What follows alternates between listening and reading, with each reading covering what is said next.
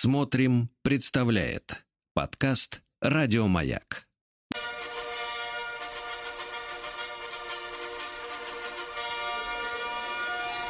Сергей Стилавин и его друзья.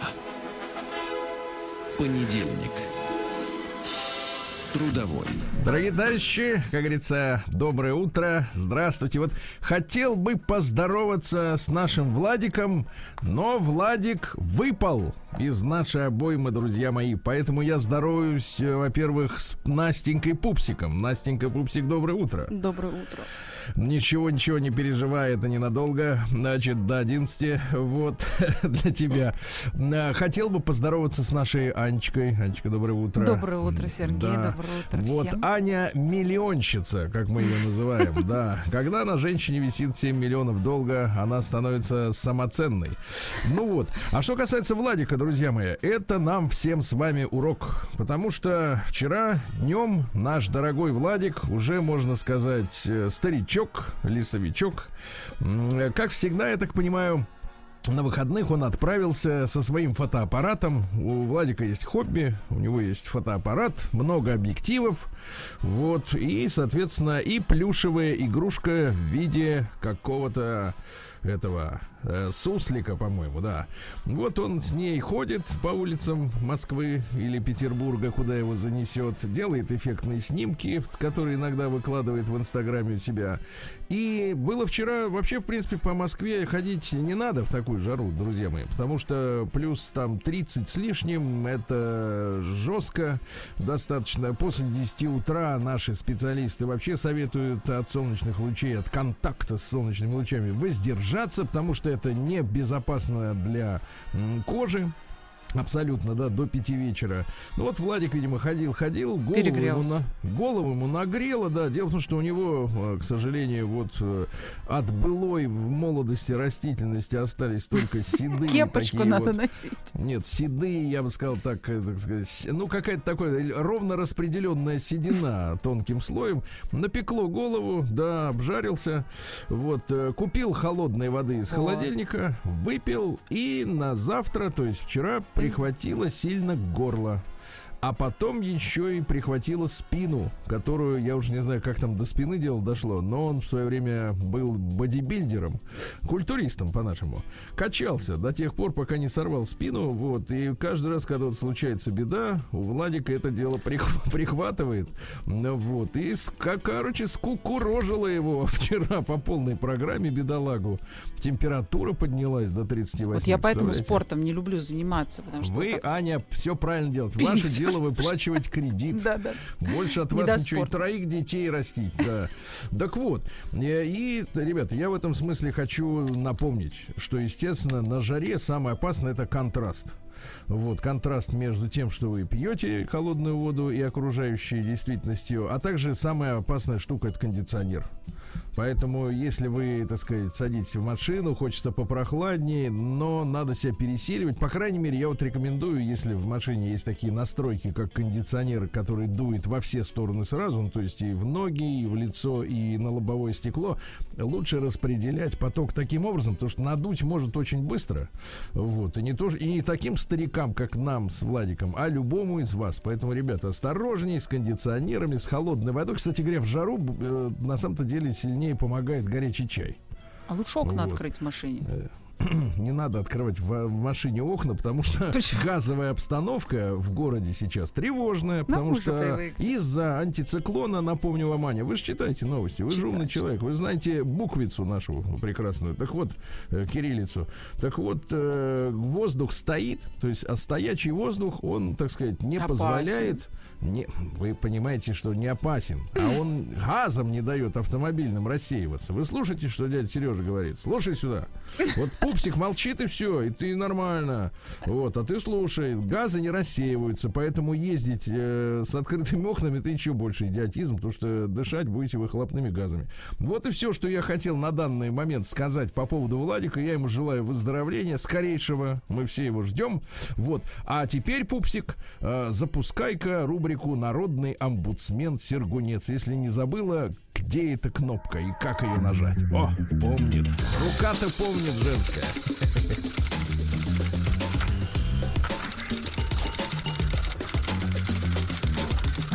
Приемная нос.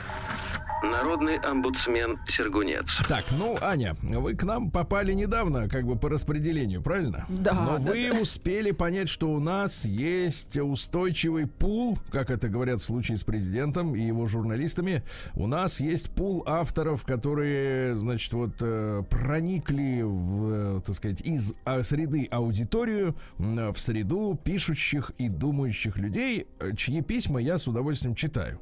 И есть у нас по всему миру э, корреспонденты и на том свете, это имеется в виду в новом свете, и в Европе, и, конечно, много прекрасных авторов в России. Я всех приглашаю, э, сказать, делиться своими мыслями. Адрес мой, как вы понимаете, простой. Стилавин собачка bk.ru. Над этим доменом смеются очень сильно мои товарищи, потому что говорят, такого старого домена почтового нет ни у кого. Ну, никого и не надо. Верность Так вот, традициям.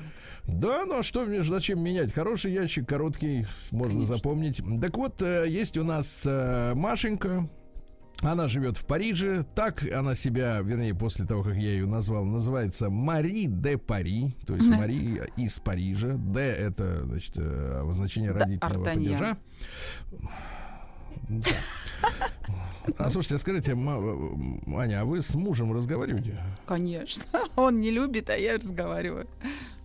А он Это очень хорошо, что он его не любит. Но пусть потерпит немножко, чтобы вы как бы вот такая разряженная приходила на работу в смысле речевого аппарата. Так вот, смотрите, э, значит, Танечка. И Мария живет в Париже. Девушка сложной судьбы. Ее в свое время ребенком утащили за границу. Э, Вот, не помню, сколько было лет, 10 или 13. Ну, в общем, детей же не спрашивают, да, детям говорят, а хочешь, мы поедем, а там каждый день Диснейленд. Диснейленда, я уверен, она до сих пор не видела. Так вот, там, в Париже, э, она встретила, э, значит, мужчину мечты. Вот, с ним опять вернулась в Москву, какое-то время здесь прожила, потом он оказался ходаком. Вот, и в итоге, в конце концов, у нее родилось несколько детишек прекрасных, они развелись, и она встретила уже французского мужчину, бородатого, всего в наколках. Кстати, у, Мари де Пари тоже тело испещрено вот этими наскальными рыбак рисунками. рыбака. Ну, Прекратите, ну, Анечка, Ну, это просто люди сходятся по Анечка, диагнозу. наша с вами задача как можно меньше использовать банальностей. Понимаете? Хорошо, это Понимаете? Это Это, очень сложно. Нет, нет, это, это не классика. Это банальность. Аня, я вас научу. Дело в том, что очень трудно, действительно, не- много лет работать на радио, Ага. разговаривать и как бы не повторяться. Хотя, конечно, я повторяюсь. Но вот эти самые пресловутые выражения рыбак рыбака, там, я не знаю, э, сказать, хочешь жить, умей вертеться. Вот эти вся, вот эта вся банальщина, которая очень. Я понимаю, у женщин есть вот это вот желание э, подкрепить свою мысль цитаткой. Но да, да. вы уж, вы уж, пожалуйста, вот раз уж попали в наш коллектив, вы знаете, что мы так не разговариваем. Мы не говорим рыбак рыбака. Тем более, что у нас и рыбаков-то нет. Мы к рыбакам очень позитивно относимся. Но запах жареной рыбы на сковородке, он, знаете ли, выбешивает. Извините. Э, Никого не хотел обидеть. А уху уважаю, уху уважаю. Там запаха меньше. Вот. Так вот, Анечка, э, вы посидите, послушайте, да? Можете хмыкать, хорошо? Давайте начнем сегодняшнюю работу с того, что вы будете где надо смеяться, хорошо? Да-да. Я вам подскажу. Хорошо. Все, вот, отлично, молодец. Ну вот. И, значит, Мари де Пари прислала очередное письмо. Bonjour, Сергей, Владуля, дорогие радиослушатели. Ну, Владуля, э, сказать, за, так сказать, э, получит позже привет. Это Мари де Пари. Вчера, ну это я перевожу на русский язык, потому что письмо было написано вчера. Вчера, 20 июня, во Франции отмечали День Отца. Есть у них такой день. Кстати говоря, э, вы помните, Анечка, в новостях Да, я да, вам да. скидывал Внесли историю о том, что хотят, хотят и у нас, э, значит, завести День Отца. Многие неплохо. молодцы будут за, я уверена.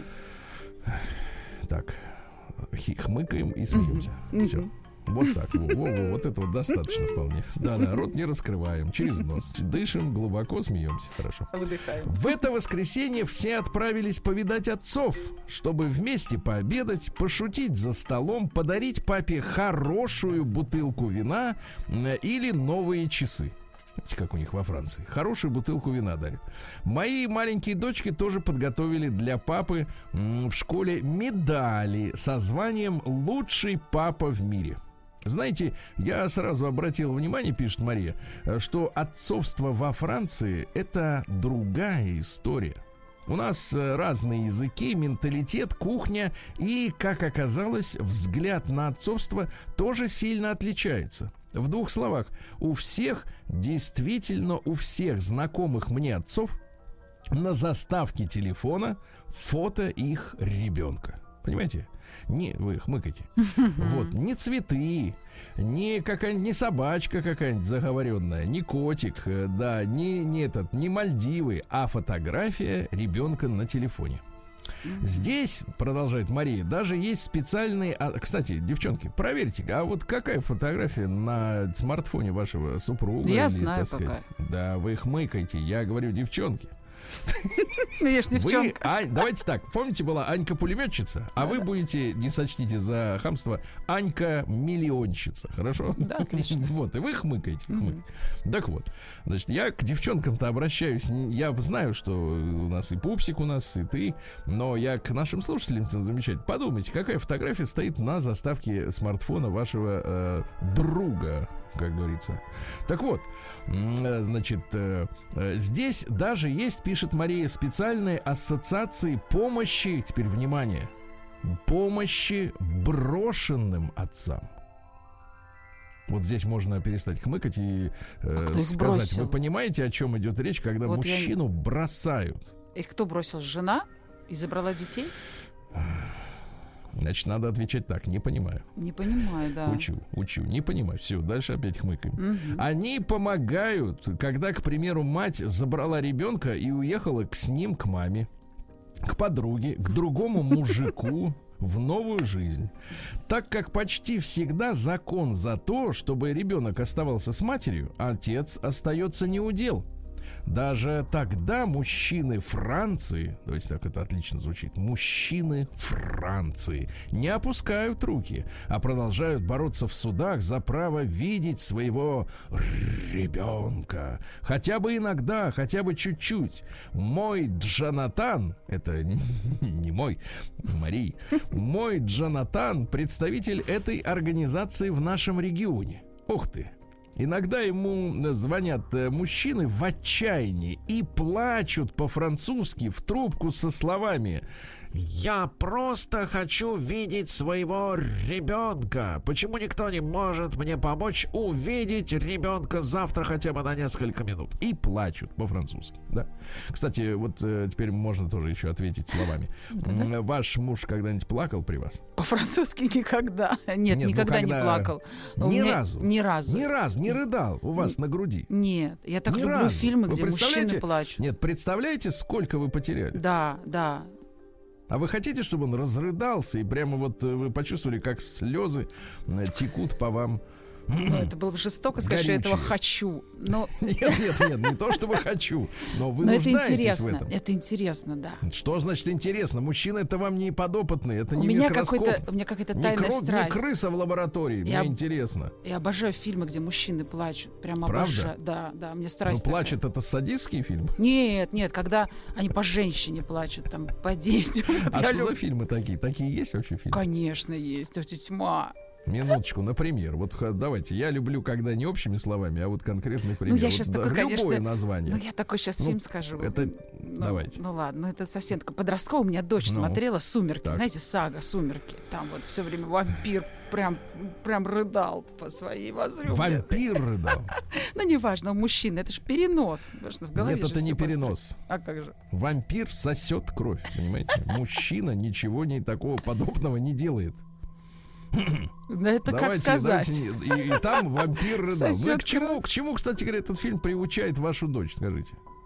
Ну, это что, к смотрела, тому, что он была. должен сосать кровь и плакать. Вот это вот идеал мужчины. Если уж сосет кровь, то хотя бы пусть потом плачет. Вот, хотя бы к этому. Понятно. Ваш, значит, не плачет. Нет. Ну и, Ну и все сосет, остальное видимо. тоже. Да. Кровь. Надо четко говорить. С утра Кровь. нельзя такие вещи. Кровь, конечно, мы же Кровь, кровь, да. Мой дж- кровь можно. Значит, мой Джонатан, значит, да, значит, э, признаюсь, что мое сердце, пишет Мария, выросшее в России без отца, обливаются вот опять кровью от таких людей. Джон, это сокращенно, тоже не первый год отдает адвокатам десятки тысяч евро, вы представляете, чтобы mm-hmm. бороться за право видеть собственную дочь, которая появилась у него от недолгих отношений с загадочной особой. Эта особа решила уехать жить к маме за 500 километров от Парижа, когда их дочке было полгода. Друзья, родные и сам Джонатан были в шоке, а оказались абсолютно беспомощными. Во Франции ведь такое не редкость. Есть даже негласный папский протокол, если твоего ребенка увез другой родитель, и он не выходит на связь, то очень важно любой ценой выкрасть ребенка. Угу. Папский не в смысле папа римский, а отцовский. а мамского если... нет, если отец увез? Мамский, вот он, видишь, да. Даже если придется ломать дверь машины.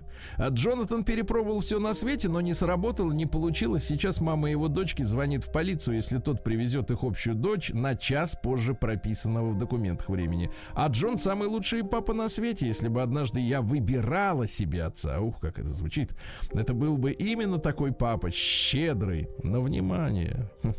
И подарки, и подарки. Полный заботы и любви, всегда с позитивным настроем, действительно желающий проводить все свободное время с ребенком, понимаете? Все встают на сторону матери с детьми, не задумываясь о переживаниях такого же родителя отца. А мужчины могут также сходить с ума без своих детей. Только здесь еще и общество заставляет мужчину быть до смешного сильным, написано заглавными буквами, не давая ему права проронить скупую мужскую слезу от беспомощности и отчаяния. Женщины, пишет Мари де Пари, не забывайте, что даже самый плохой муж может быть отличным папой. Дайте ему возможность таким быть. Папы, сто процентов выплаченные алименты успокоят маму, но не сделают полностью счастливым вашего ребенка. А вот услышать от папы «Я тебя люблю» для любого человека бесценно. Спасибо, Сергей, Влад, дорогие радиослушатели.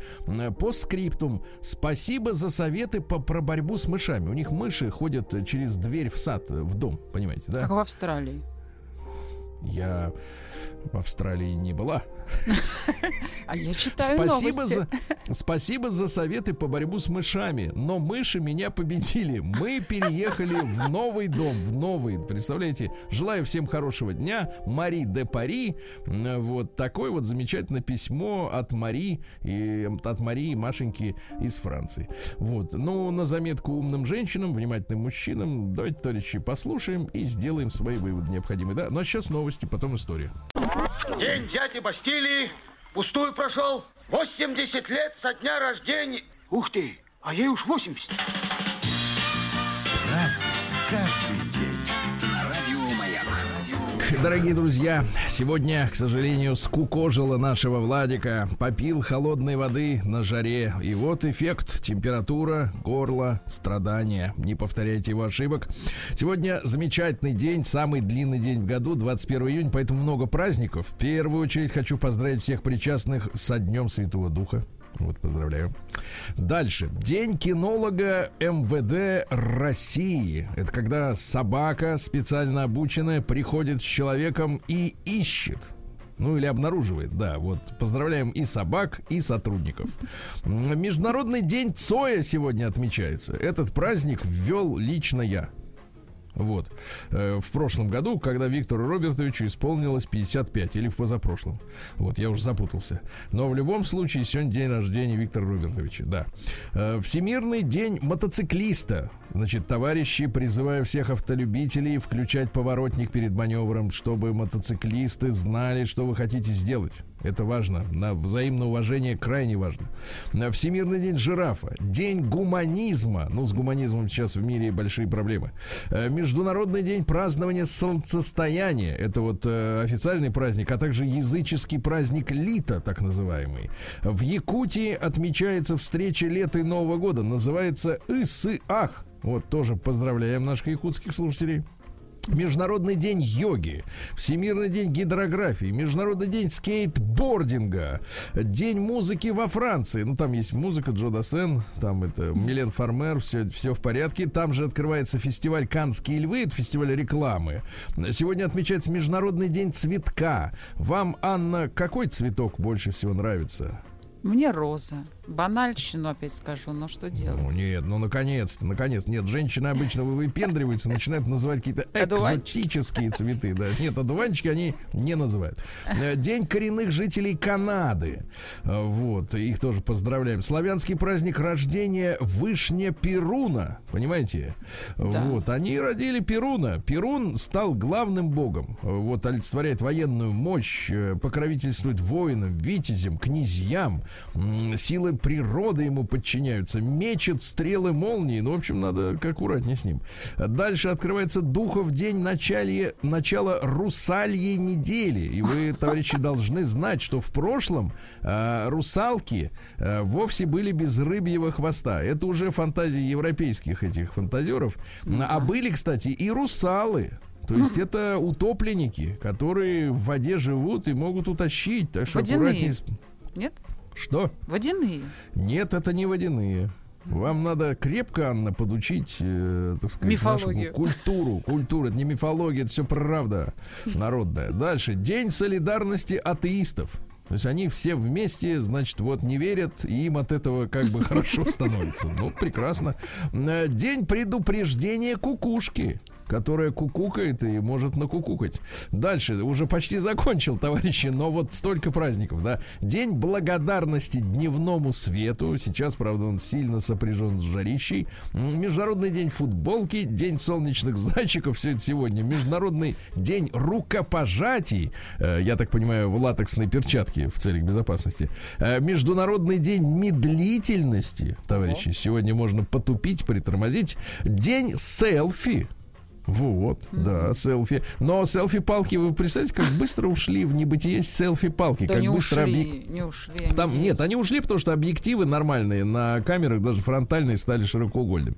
Дальше, день рефлексии. Ну, то есть вот надо вот как-то посидеть, подумать, правильно ли я живу, все ли у меня так, как надо, хороший ли я или плохой. Ну, в общем, у кого есть на это силы, пусть сидит. Время, главное. Да, день морской ракушки. Вот, ракушки, да. День благодарности высоким девушкам. Вот вы, Анна, считаете, что девушка сегодня вот в современном мире от скольки сантиметров может считаться высокой? 175. И дальше, да? И дальше, да. Подросли А девушки. А, Я вот 174 уже как бы уже все, да, Надо понимаю. День смузи. Вот, хорошая вещь, когда значит, там замешано густо, да. Э, наш с Владиком праздник День собачьей вечеринки. Ну, вот. ну и, наконец, русский народный праздник. И на этом с праздником я, наконец, закончу. Э, ну, действительно, ребят, такое бывает, что вот на один день столько пришлось. Федор Колодезник. э, В этот день празднуют э, свой праздник те люди, которые вот помогают добывать воду. В том числе, я, я должен сказать, что и сегодня бурильщики, которые бурят на воду, как это они пишут на своих объявлениях, они ездят по дорогах, по дорогам на таких старых, старых военных машинах. Это Э, геологи, там, геологи. 60-летней давности, да-да-да, еле-еле. Я И, бурила. значит, вот они, да, бурят, находят воду, так что им за это огромное спасибо, товарищ. Переходим к событиям. Праздник каждый день. Так, ну что же, товарищи, э, в 1633-м Галилео Галилея изолировали во дворце Инквизиции, понимаете, да? Вот, э, за то, что он поддерживал этих э, смутьянов, всяких шарлатанов, этих астро- астрономов. Как узник пользовался необычными привилегиями, имел слугу, это вот, кстати, в тюрьме у человека, занимал три комнаты, да, получал про- провизию, получал, получал. Вел переписку без цензуры, а 10 кардиналов, значит, они, соответственно, изучали его еретические астрономические высказывания и э, его обязали отречься от своей ереси. И Галилео понимал, что, в принципе, даже если он будет э, упорствовать и тупить, э, вот, его все равно сожгут. Поэтому он м, встал на колени, вот, э, без всякой солидарности с БЛМ. Вот, на обе колешки встал, сказал виноват, и его простили, и он дальше жил прекрасно, и никто его, собственно говоря, за это и не винит до сих пор. Молодец. Да. А Дальше. э, Сегодня у нас в 1742 издан указ о сооружении камер Калежского вала в Москве с целью не допустить беспошлинную торговлю спиртным. Представляете? И тогда акцизные марки были, только друг- по-другому выглядели. А ныне на карте это что за вал? Это Бутырский вал, Сущевский, Грузинский, Преображенский. Вот, это кольцо длиной 37 километров вообще вокруг э, тогдашней Москвы. Потом, естественно, вал этот срыли. Э, Вот, а бутлегеры, они лезли прямо через эту рукотворную гору и вот водяру тащили людям. Да. Вот в 1000... Не в массы, это, так сказать, дело такое, э, как бы личное. В 1797-м Вильгельм Карлович Кюхельбекер, это лицейский товарищ Александра Сергеевича наш, да, декабрист, член Северного общества, вот, был на Сенатской площади вместе с восставшими, э, стрелял э, в брата царя, а после того, как э, провалилось этот, этот замысел, он предпринял побег за границу, но его опознали в Варшаве. Такое личико-то было приметное. Вот, ну и заменили смертный приговор 15 годами одиночного заключения с последующей вечной ссылкой. Вот, творил, находясь в тюрьме, и поэтому не сошел с ума. А Пушкину, говорят, заяц дорогу перебежал, и он не успел на Сенатскую площадь. Заяц. Да-да, есть, проходили по литературе. А Скоро. приметы, что тогда были про зайчатину? Ну, видимо, не знаю, говорят, ехал в карете заяц, перебежал и развернулся он, и не успел на Сенатскую площадь, как сейчас помню. Ну, прекрасно, слушайте, в каком году вы учились в школе? Вот, да. А, Давайте посмотрим. А, В 1817 произошел в этот день первый выпуск лицеистов. Александр Сергеевич с не самыми хорошими оценками. Он был 26-м из 29. Вот, да. Ну, в рейтинге, в местном. А, В этот день, друзья мои, э, в 1878 в России ввели институт урядников. Это низший полицейский чин. А, Вот, упразднили э, этот чин в 1917 году во время шабаша февральской революции, февральского переворота государственного, да, потому что в обществе распространили мнение, что полиция это главный враг народа. Полицейских убивали на улицах, э, вот там сотни человек погибло, они были вынуждены спасаться бегством, позорным, естественно, да. Ну и просто жалко людей, которые действительно следили за порядком, за уголовщиной, за всей этой, да, и так далее. Их, а их объявили врагами народа. Вот такая беда.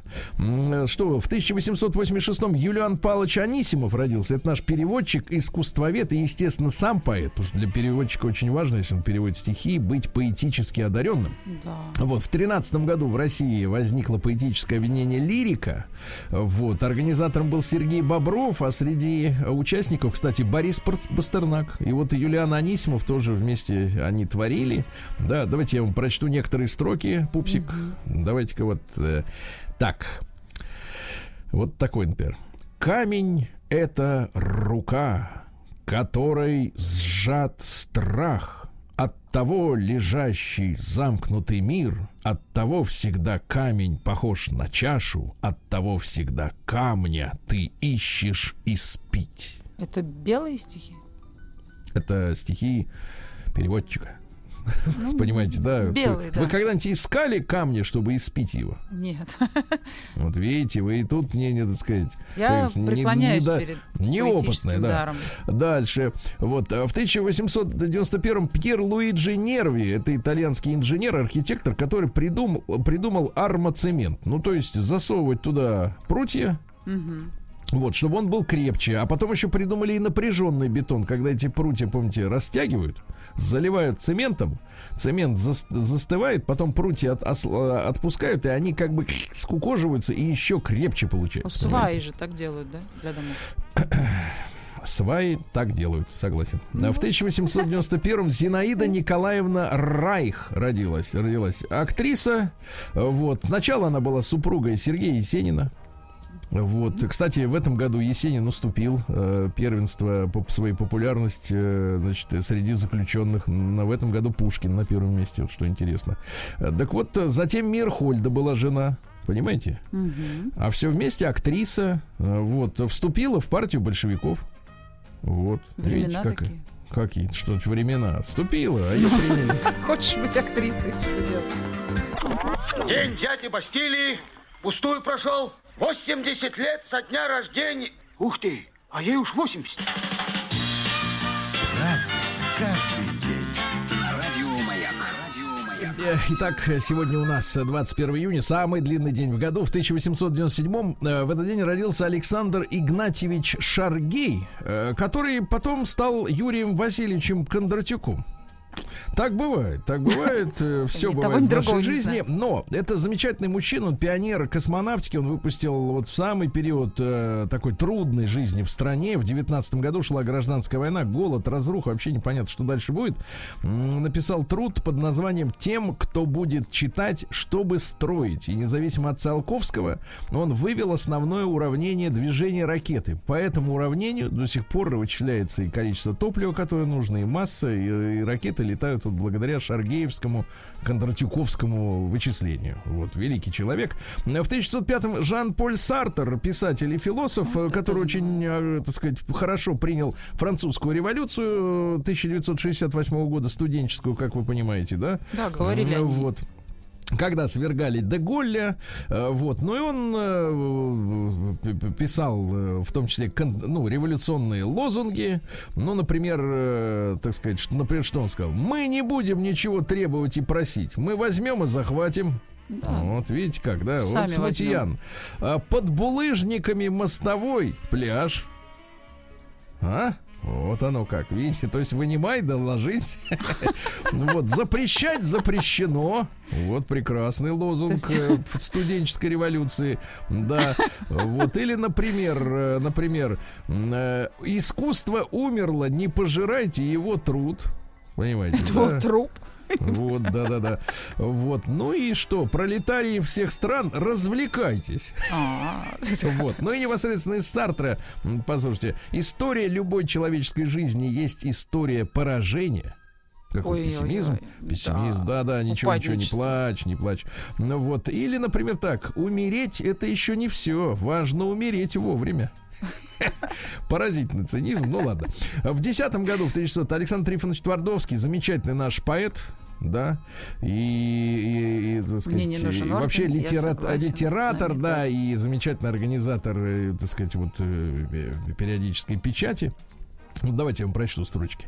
Мы на свете мало жили, показалось нам тогда, что на свете мы чужие, расстаемся навсегда. Ты вернулась за вещами, ты спешила уходить и решила на прощание только печку затопить. Занялась огнем береста и защелкали дрова. И сказала ты мне просто настоящие слова.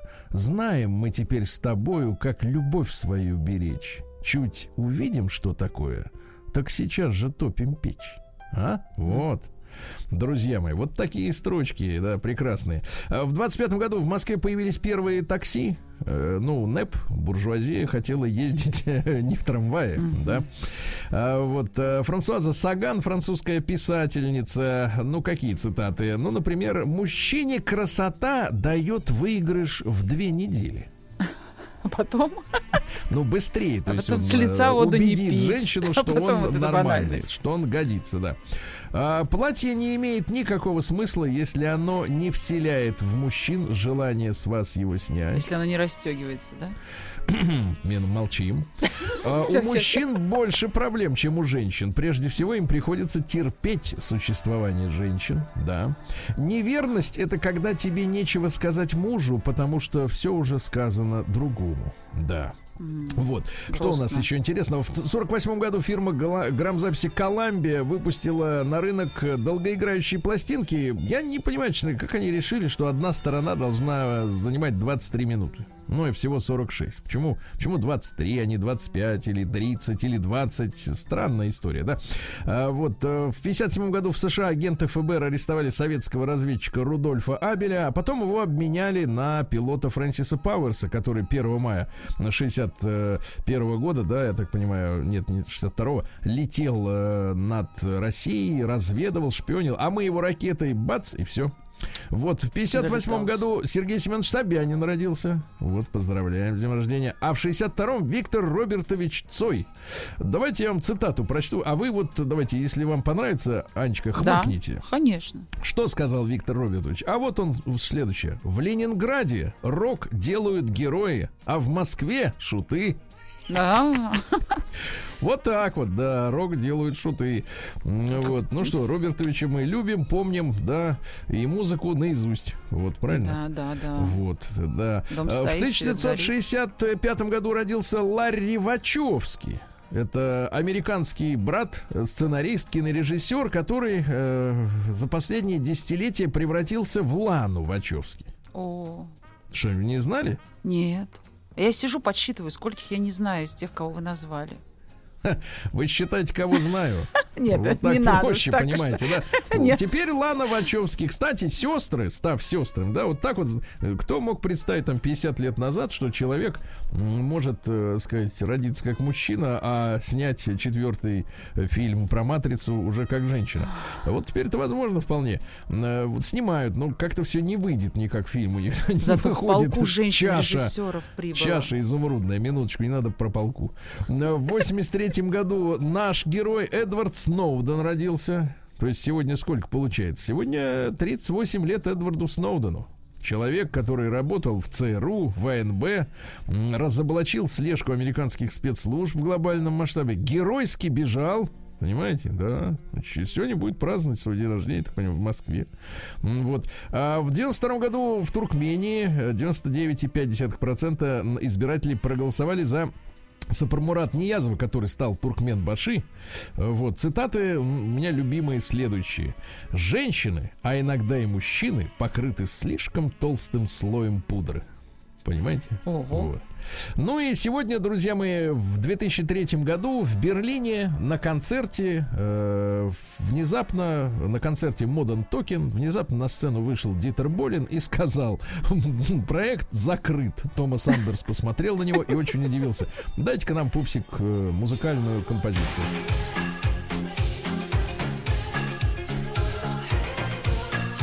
Да, вот так вот бывает, бывает, когда вот, э, когда в коллективе нет гармонии. Односторонним порядком он решил, да? Да, просто вышел и говорит, я, говорит, задолбался, я больше петь не буду. И сказал, все, проект закрыт. Вот такая сволочь этот Дитер Болин.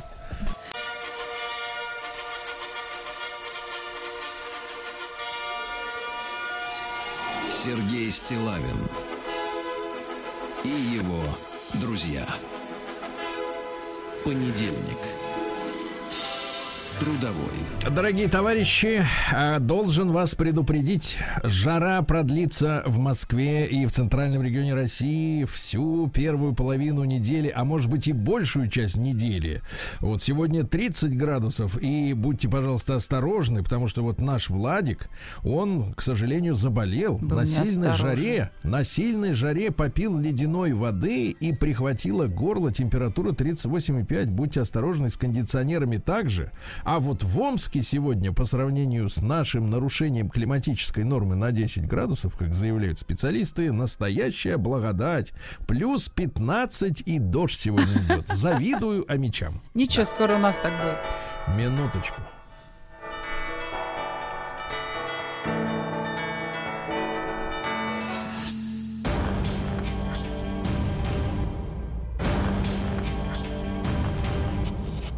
Новости региона 55.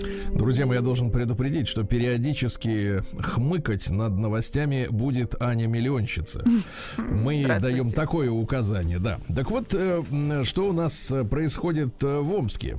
Омская пенсионерка заплатила 880 тысяч рублей мошенникам, чтобы спасти свои накопления в банке. Он, 62-летняя женщина спасла свои сбережения, вот, оформив э, кредит на 600 тысяч рублей и разместив деньги на счете жуликов. Дальше для установки телетрапов в Омском аэропорте нужно 600 миллионов рублей. Ну, В общем-то, передаем эту цифру куда? В Минфин. Да. В Омске пропал студент в футболке с флагом Соединенных Штатов Америки. Товарищи, давайте посмотрим, нет ли поблизости от вас такого. Вот 16-летний студент э, Владислав. э, Вот пошел, отвезли его родители на занятия в колледж. А парень в колледже не появился и пропал. На вид 16 лет, роста 190 сантиметров. Вот вымахал. Короткие темно-русые волосы, э, футболка с изображением флага США. Так что, внимание. Дальше. На старт ралли «Шелковый путь», это там, где грузовики гоночные, да, в Омске пустят зрителей. Это хорошо. Гонка стартует утром 2 июля э, от 242 учебного центра ВДВ, так что милости просим э, встречать, то есть провожайте. Да. Банду черных лесорубов э, заставят заплатить 16 миллионов рублей за Омский лес. Честно говоря, э, такие густые леса-то в Омске это редкость. Э, надо достаточно далеко ехать, чтобы добраться там километров 300 до настоящих лесов. А эти сволочи и уже вырубают уже все, что осталось. Без порубочного билета, да? Откуда у вас вот сидит вот это в голове, а? Вот этот порубочный билет. Я вот вы- старшая по подъезду, я все знаю. Господи, вы еще и активист. Как жаль. Да. Дальше. Представители омских вузов а, назвали особенности приемной кампании 21 года. А, Вот. Но какая особенность? Э, Дистанционки много, товарищи. Да, из дома придется поступать. Названы 13 улиц в Омске, где нельзя ездить учащимся автошкол. Ну, это так называемые улицы первой категории. Вот, где действительно тренироваться не надо, практиковаться. На театральной площади в Омске высадят 75 деревьев и заменят живую изгородь. Это очень хорошо. На, на это выделили 18 миллионов рублей вот, на благоустройство театральной площади. В Омске водитель ленд-крузера засудил владелицу Lexus. Э, Автоженщина, э, потому что написано автоледи, но мне это не нравится слово. Давайте говорить по-русски. Автоженщина. Водительница. Автоженщина круче, понимаете. Э, Стояла на аварийке, но вдруг поехала. Ну как вдруг? Э, Это всегда так бывает, что, вы знаете, говорит, не поняла вообще, как оно само так случилось. Ну, Это очень типичная история. Да. Вдруг сама как-то поехала, врезалась э, в Cruiser. Ну и хозяин решил взыскать через суд затраты на ремонт. И вот 47-летнюю девушку вот, признали виновной в грубом нарушении правил дорожного движения. В результате удара автомобилю Land Cruiser понадобился ремонт. Достаточно серьезный. 102 тысячи. Как Ого. бы сказал Владик, как с куста. Да. Как-то хорошо она поехала. Да, хорошо поехал на 102. А, В центре Омска открылся памятник светофору. Э, Висит светофор. э, Действительно, на этом месте на углу улиц Ленина и Партизанской. В 50-м году заработал первый в городе светофор. За его, кстати, работу отвечал лично регулировщик. То есть прикол в том, что это был не автоматизированный светофор, а рядом стоял, ну, сидел э, в будке человек с кнопками и по своему усмотрению нажимал, э, вот, э, кому зеленый, кому красный. Такая вот была история, да. А в Омской области дети украли из магазина мясо для шашлыка. И сосиски в тесте. Украли, вы представляете? Мальчик с девочкой ночью отогнули сетку. Давай, юные амичи. Мне кажется, Значит, кто-то научил. да минуточку, что тут учить-то? Ты видишь, отгибается она или нет? Отогнули сетку на окне магазина, залезли внутрь, забрали, теперь, внимание, записывайте, 15 килограмм мяса для шашлыка и 20 сосисок в тесте, а потом сожрали все это с друзьями, вы представляете? Ну вот, 13-летний мальчик, 15-летняя девочка. Ну, А, ну большая не ж дылда уже, Да, да, могла бы парня-то приостановить, да? В итоге ущерб э, 5000 рублей. Представляешь, в Омске можно купить 15 килограмм мяса и Да, 20 дешево. сосисок в тесте за пятерку. На месяц питания. Свинину просто украли, я поняла. Да. А мечи могут остаться без машин, беря взаймы у так называемых черных кредиторов. Вы представляете? Вот, черные кредиторы незаконно выдавали амичам займы, ребята. Это не только Омска касается, да. Вот, а, по так называемой схеме возвратного лизинга. То есть с клиентом заключается, это вам не порубочный билет, с клиентом заключается договор финансовой аренды его транспортного средства. А на самом-то деле человеку выдается обычный потребительский кредит, понимаете? Заемщик получает бабки, продолжает пользоваться своим автомобилем, а в любой момент его могут отнять. Так что осторожно, товарищи, да, да. Ну и что еще у нас интересного? Эм, э, Сразу 28 выпускникам э, присвоили 100 баллов по- на экзамене по русскому ЕГЭ. Представляете? 28 человек, блистательно, да? Молодцы. Ну и что? В Омске из аварийных домов э, жители бесплатно получат э, 43 квартиры. Бесплатно. Вот. И, наконец, давайте что-то. В Омске устроили драку в больнице из-за коронавируса. Драку В смысле? больнице. А, а что они делили? Вирус они делили. Что, переходим к нормальным новостям. Что они делили? Ну что, зачем драться? Было бы что делить. Убивали бы друг друга. Стилавин Порубочный билет. Друзья. Понедельник. Трудовой. Сегодня для вас смеется Аня Миллионщица, друзья мои. Так что можете получать удовольствие. А, э, ребят, ну новости какие? Тревожные. Ботанический сад э, в Петербурге временно закрывает свои оранжереи, потому что температура там внутри стремится к 50 градусам Цельсия. Ребята, Парник. Да, на 15 градусов выше нормы. Ну, вообще, для Питера, конечно, жара это тяжелое испытание, потому что очень влажный климат. Да, и когда, честно говоря, если там 50, то, в принципе, с поправкой на климат 70, а то и 80, ну, честно говоря, жесть. А, Россиянин напал с ремнем на девушек, которые курили кальян в Челябинске. Это моя любимая новость. Да, так и сообщают. Со слов девушек, они просто стояли и курили кальян на парковке. Тихонько так. Музыку на телефоне громко не включали. Спустя некоторое время э, из дома рядом э, мужчина с балкона начал непристойно выражаться в адрес девушек. Ну, он их проименовал. В скором времени неизвестный вышел из своей квартиры, начал бить девушек ремнем. Вот, бить отдыхающих. Э, Предполагается, что полиция проверит обстоятельства избиения ремнем. Э, В России хотят создать день отмены рабства. Рабы не мы, мы не рабы. Глава Всемирного союза староверов Леонид Севастьянов выступил с предложением создать в России новый государственный праздник – День отмены рабства. Э, Я, честно говоря, не знаю, где живет господин Севастьянов. Э, Может быть, э, за рубежом. Вот, не знаю, надо уточнить. Но все это как-то 860-м. перекликается, перекликается с американским праздником. Там 19 июня ну, мы уже проехали 19 июня, слава богу, но подписан закон о праздновании 19 июня вот э, национального праздника отмены рабства. Вот. э, А тут же раз так и говорят, а давайте и в России отмечать. Вот Так в видите, 61-м отменили крепостное право. Все уже. в 61-м Гагарин полетел. Не будем 861-м. путать. 800. Э, Роспотребнадзор рекомендует сокращать рабочий день при высокой температуре в офисе. Вот, но смотрите, давайте смотрите, когда можно жаловаться. Если температура в рабочем помещении, ну, там, где вы трудитесь, выше 28,5 градусов. Ясно?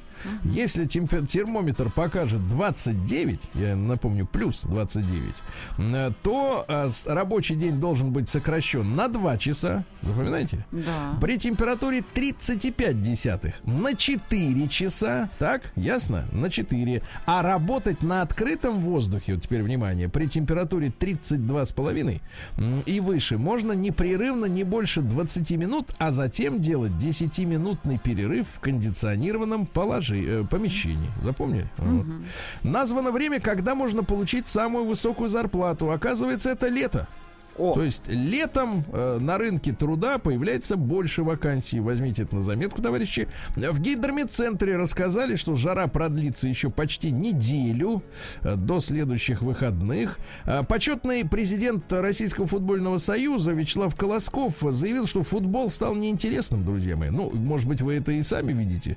Э, честно говоря, сказал Колосков, я не получаю удовольствия от просмотра большинства матчей Евро 2020. Смотрю практически все игры. Меня возмущает это катание мяча. Примерно 60% игрового времени эти выдающиеся футболисты катают мяч на своей половине поля. от своих к Взад нашим. п- поперек, взад поперек, понимаешь, вот так вот. В Минтруде уточнили, можно ли уволить за отказ вакцинироваться. Э, Министр труда и соцзащиты Котяков заявил, что в трудовом законодательстве нет э, наказания, э, значит, в виде увольнения за отказ вакцинироваться. Ну, на нет, как говорится, и суда нет. Или пока нет. Лукашенко, наш любимый президент Беларуси Александр Григорьевич, э, в разговоре с ребенком в больнице представился глюкозой для взрослых. Это очень замечательно. Ну, понятно, что вырвано из контекста. Мальчику, видимо, делали, я так понимаю, ну, эту... э, Капельницу глюкозную, да. Ну, конечно, это стандартная процедура. А добрый Александр Григорьевич говорит, я глюкоза, только я для взрослых. Ясно? Для взрослых. Я лечу взрослых. Вот вырастешь, я тебя буду лечить, буду твоей глюкозой. Да, прекрасно. А, Стилист Влад Лисовец рассказал, какой столичный тренд не приняли в провинции. Оказывается, не хотят в провинции, в хорошем смысле этого слова, носить широченные портки женщины. Э, Фасон называется папашины портки, dead pants. Вот. Дело в том, что в российских регионах этот тренд еще не актуален, говорит Лисовец. Там еще клеют ресницы, рисуют брови и закалывают губы.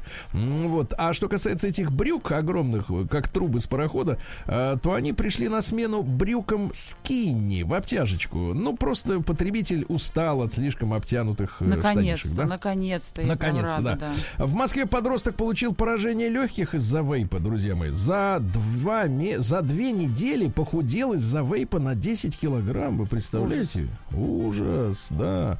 А, житница Красноярска поставила ребенка на колени, требуя извинений. Вот, а ее сожитель отгонял, э, пока вот наказание про- продлевалось, женщины, отгонял сочувствующих мальчику прохожих. Э, Вот, угрожал побить. Такая вот история, да. Вот. Ну и что, еще пару сообщений. В Ялте ловили вырвавшихся из террариумов крокодилов э, голыми руками. Ну а какими еще, собственно говоря, руками ловить э, крокодилов, правильно? Ну и пару сообщений буквально. Э, Нижегородских молодоженов обязали предоставлять в ЗАГС справку о вакцинации или ПЦР-тест. Вот, чтобы шли э, бракосочетаться здоровыми, правильно? Правильно. Вот. Ну и, наконец, Правильно. поздравим наших школьниц. Они получили 4 золота на первой Европейской Олимпиаде по информатике для девочек. Ну и, наконец, э, что сказать, э, Минсельхоз предложил ввозить мигрантов в Россию на чартерных поездах. На поездах. Вот так. Переходим к науке. Переходим. Наука и жизнь. Ты, Аня, миллионщица Пупсика Пинай. Вот, Да-да. говори, переходим, все и так показывай что-нибудь такое злое, да. А кардиолог э, выступила с заявлениями относительно пользы, э, так сказать, алкоголя. Говорит, никакой пользы для сердечно-сосудистой системы нет. Мнение о том, что красное вино полезнее белого, Миф. ничем не подтверждено. Ну и, наконец, э, некоторые работы научные говорят, что употребляющие хорошие сухие вина люди отличаются более хорошим здоровьем, например, чем те, кто пьет э, водку Плохие. и пиво. Так оказывается, обратная связь. Просто человек, у которого больше денег и ведет более здоровый образ жизни, выбирает э, более элегантные напитки, чем чем Надо чем клеить, как акциз. Хорошее Примитив, вино. да. Плохое вино. Все, тихонько, Аня, все, успокаиваемся. Компьютерные игры назвали эффективными в лечении психических расстройств. Вот, немножко поиграйте пока. А Ученые из США выяснили, почему некоторые мелодии за- заедают э, в голове и вот все время крутится какая-нибудь песня, да, целый день. Оказывается, песня связана с э, запоминанием какого-то э, факта, какого-то события. То есть таким образом мозг обращает внимание, что что-то произошло важное, что засело в голове надолго. Не сама мелодия, а вот в обстоятельства, в которых она, Маячок. собственно говоря, в голову. Маячок, маячок, Аня, тихо, мочим, мочим, спокойно. Дальше. Э, Музыка Моцарта может предотвратить эпилептический припадок. Хорошо. А, Значит, э, ледник судного дня, так называемый, оказался гораздо стабильнее, чем до этого считалось. Но есть такой ледник у нас в Арктике, в Антарктике, извините, э, который вот считается, если уж он растает, тогда всем крышка. Вот, э, нет, все нормально. Китайские ученые сшили крыс живых друг с другом и заставили самцов рожать детенышей, внедрив в них матку. Слушайте, ну ничего святого нет в этих, э, этих э, ученых, да?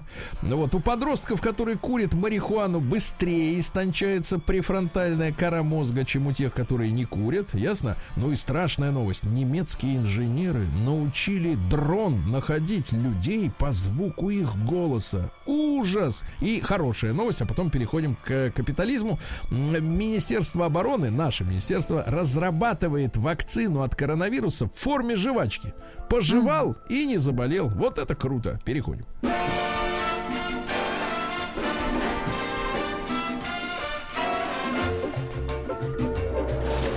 Новости капитализма. Так, ну давайте я сосредоточусь вот на, на, на паре буквально новостей. Во-первых, более 40 тысяч человек подписали петиции против возвращения миллиардера Безоса из космоса на Землю. Слушайте, вот все-таки как широким массам хочется взяться и дружно кого-то одного линчевать, да? Мне кажется, это фанта- И еще одно фантастическое известие. Глава Министерства иностранных дел Румынии попросил Украину признать молдавский язык несуществующим. Браво! Переходим к криминалу. Да. Криминал? Криминал. Показывайте криминал.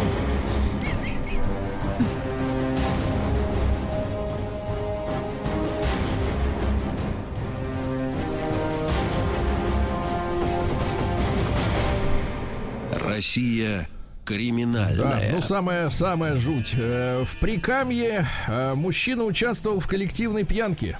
Отключился, уснул, когда очнулся, вылез из-под стола, пошел в соседнюю комнату, чтобы прилечь на кровать, но обнаружил, что кровать занята его сожительницей и другим мужчиной. После этого начал рубить обоих ножом, как клинком. Пострадавшие попросили не сажать ревнивца. Тем не менее, его отправили в лагерь на год и три месяца. Вот такие кошмары.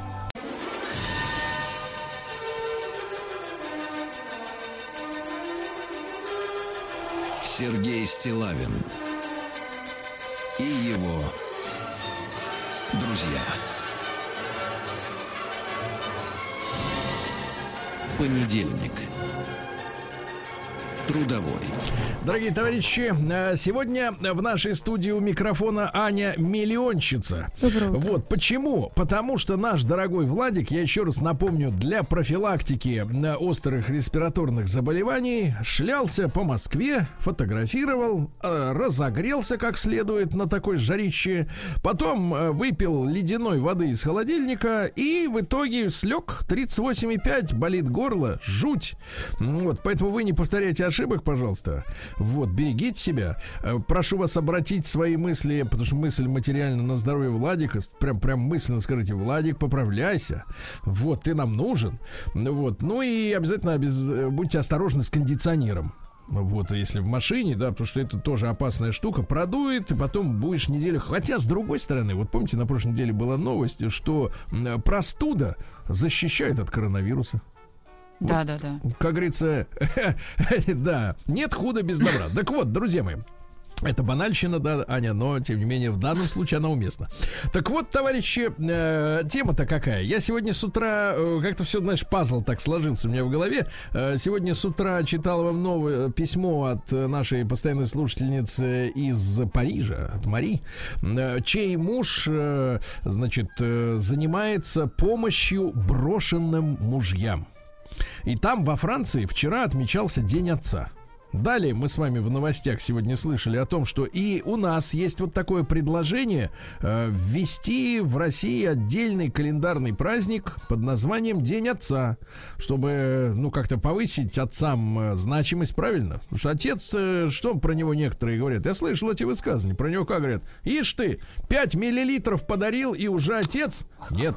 Отец это, в общем-то, великая, так сказать, обязанность и радость и так сказать, э, вот, и труд, потому что отец это человек, который воспитывает, показывает, каким должен быть мужчина, обеспечивает, естественно, да, ну, как все женщины говорят, надежный, ответственный и так далее и тому подобное. А праздника нет, праздника нет. Вот материнство у нас в почете, а отцовство, оно как-то вот так вот, в стороне немножко, да? Ну тени. и такая, такая новость, в тени, в тени, э, в тени э, по, по порубочным билетам, я понимаю. Ну и, друзья мои, вот прочел я, что вратарь сборной России Матвей Сафонов, э, вот не знаю, как довольны вы э, игрой э, Матвея Сафонова, нет, это, так сказать, это, как говорится, наше личное дело, но э, вратарь сборной России признался, что от рождения дочери испытывает, а дальше цитата, необычные эмоции. Понимаете, как я его понимаю. А Вот необычные эмоции. Слушайте, ребята, давайте мы сегодня поговорим, э, ну, в связи со всем этим э, клубком, да, да, поводов информационных. Вот о чем. Давайте, а, в, давайте вспомним тот момент э, в жизни. Я сейчас обращаюсь к мужчинам, которые стали отцами. Вот. А, тот момент в жизни, когда вы знаете, когда вы узнали, что ваша любимая женщина, супруга, да, вот невеста, такое тоже не редкость, она как бы вот беременна, и вы будете отцом через определенное время. Вот давайте вспомним тот момент, вот этот миг, да, не когда уже пупсик родился, э, да, а вот э, когда вы узнали об этом, э, о том, что, что это предстоит, и вот давайте короткий опрос э, э, через э, Телеграм. Отправьте, пожалуйста, единичку на номер плюс семь девять шесть семь сто три пять пять три три. Если э, единичка, если это была радость, вот, ну вот э, вы, она вам сказала, ваша женщина, да, и вы испытали радость, только честно, да, двойка, страх, ну, то есть э, в, в оба этих ответа входит э, спектр целый, сами понимаете, да, возможных вариантов. Там может быть не страха, растерянности, ну, в общем, что-то такое, скорее, со знаком, ну, как-то так вот, э, как-то э, вот вас это встряхнуло, да, вот в, в плане это известия. Итак, единичка радость, двойка, остальные другие эмоции, растерянность, страх, кого-то ужас, кто-то а, а, а, закручинился. Ну, в общем, давайте посмотрим, как это было с точки зрения эмоций. И большой разговор э, тоже же наш телефон 728-7171 и тот же самый Телеграм работает для вас. А как это произошло? Как вам сообщили? Как вам сообщили, что вы станете отцом? Да, ну и, конечно, конечно, соответственно, ваши чувства при этом, да, как это произошло. Ну, давайте начнем с Вячеслава, наш мужчина, так сказать, э, наш, наш посол в мире, в мире, в мире олигархов. Слав, доброе утро. Да. Мы как раз недавно пересматривали всей семьей э, старые кассеты, да, жена их отцифровала в очередной раз. Мы пересматривали, и вот здесь э, э, как раз мне жена рассказала, как я это встретил. Поэтому это буквально недельные э, назад э, эмоции. Она говорит, ну, я говорю, что? Тогда если ты помнишь, милый, ты вел ужасный образ жизни. Ну тогда, знаете, казино, ночные клубы. Я, к сожалению, во все это погрузился с... Э, у меня уже дочь была, да, э, старшая. Вот, э, и там практически дома не появлялся, такой угарный образ жизни абсолютно. И а, она говорит, ну что, я, у меня задержка один, второй месяц. Я пошла, обнаружила у себя сына. Вот. Говорю, ну что, надо э, сообщать. Мне еще, э, мне же даже первого, да, когда мы дочь рожали, жене уже так сказали, эй, в седьмой палате старородящая. А здесь уже второй ребенок, да, то есть еще более старородящая. Ну вот, и жена говорит, что, ну что, все, я собрала э, вот эти карты, ну, э, черно-белые, да, ну. где даже непонятно, где этот плод. И она говорит, ну, иду к тебе, э, ты приходишь, вот, я просто кладу тебе на стол это. Естественно, как... И она говорит, дальше полностью рассказ жены, да, как я все сказал. Это что такое? Это ребенок. У кого? У нас. Где ребенок? Ну вот, дурак, смотри на, на эту она поднимает на, на просвет, да, она говорит, вот мальчик. Я, как мальчик? Она говорит, ну вот смотри, вот видишь, вот это вот, вот это, эта штука, которая мужская. Я, да. Я говорю, а что я следующий сказал Гогина?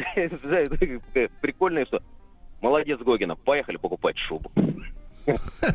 Да, вот но самое, самое прикольное в этом, что сам Слава об этом не помнит.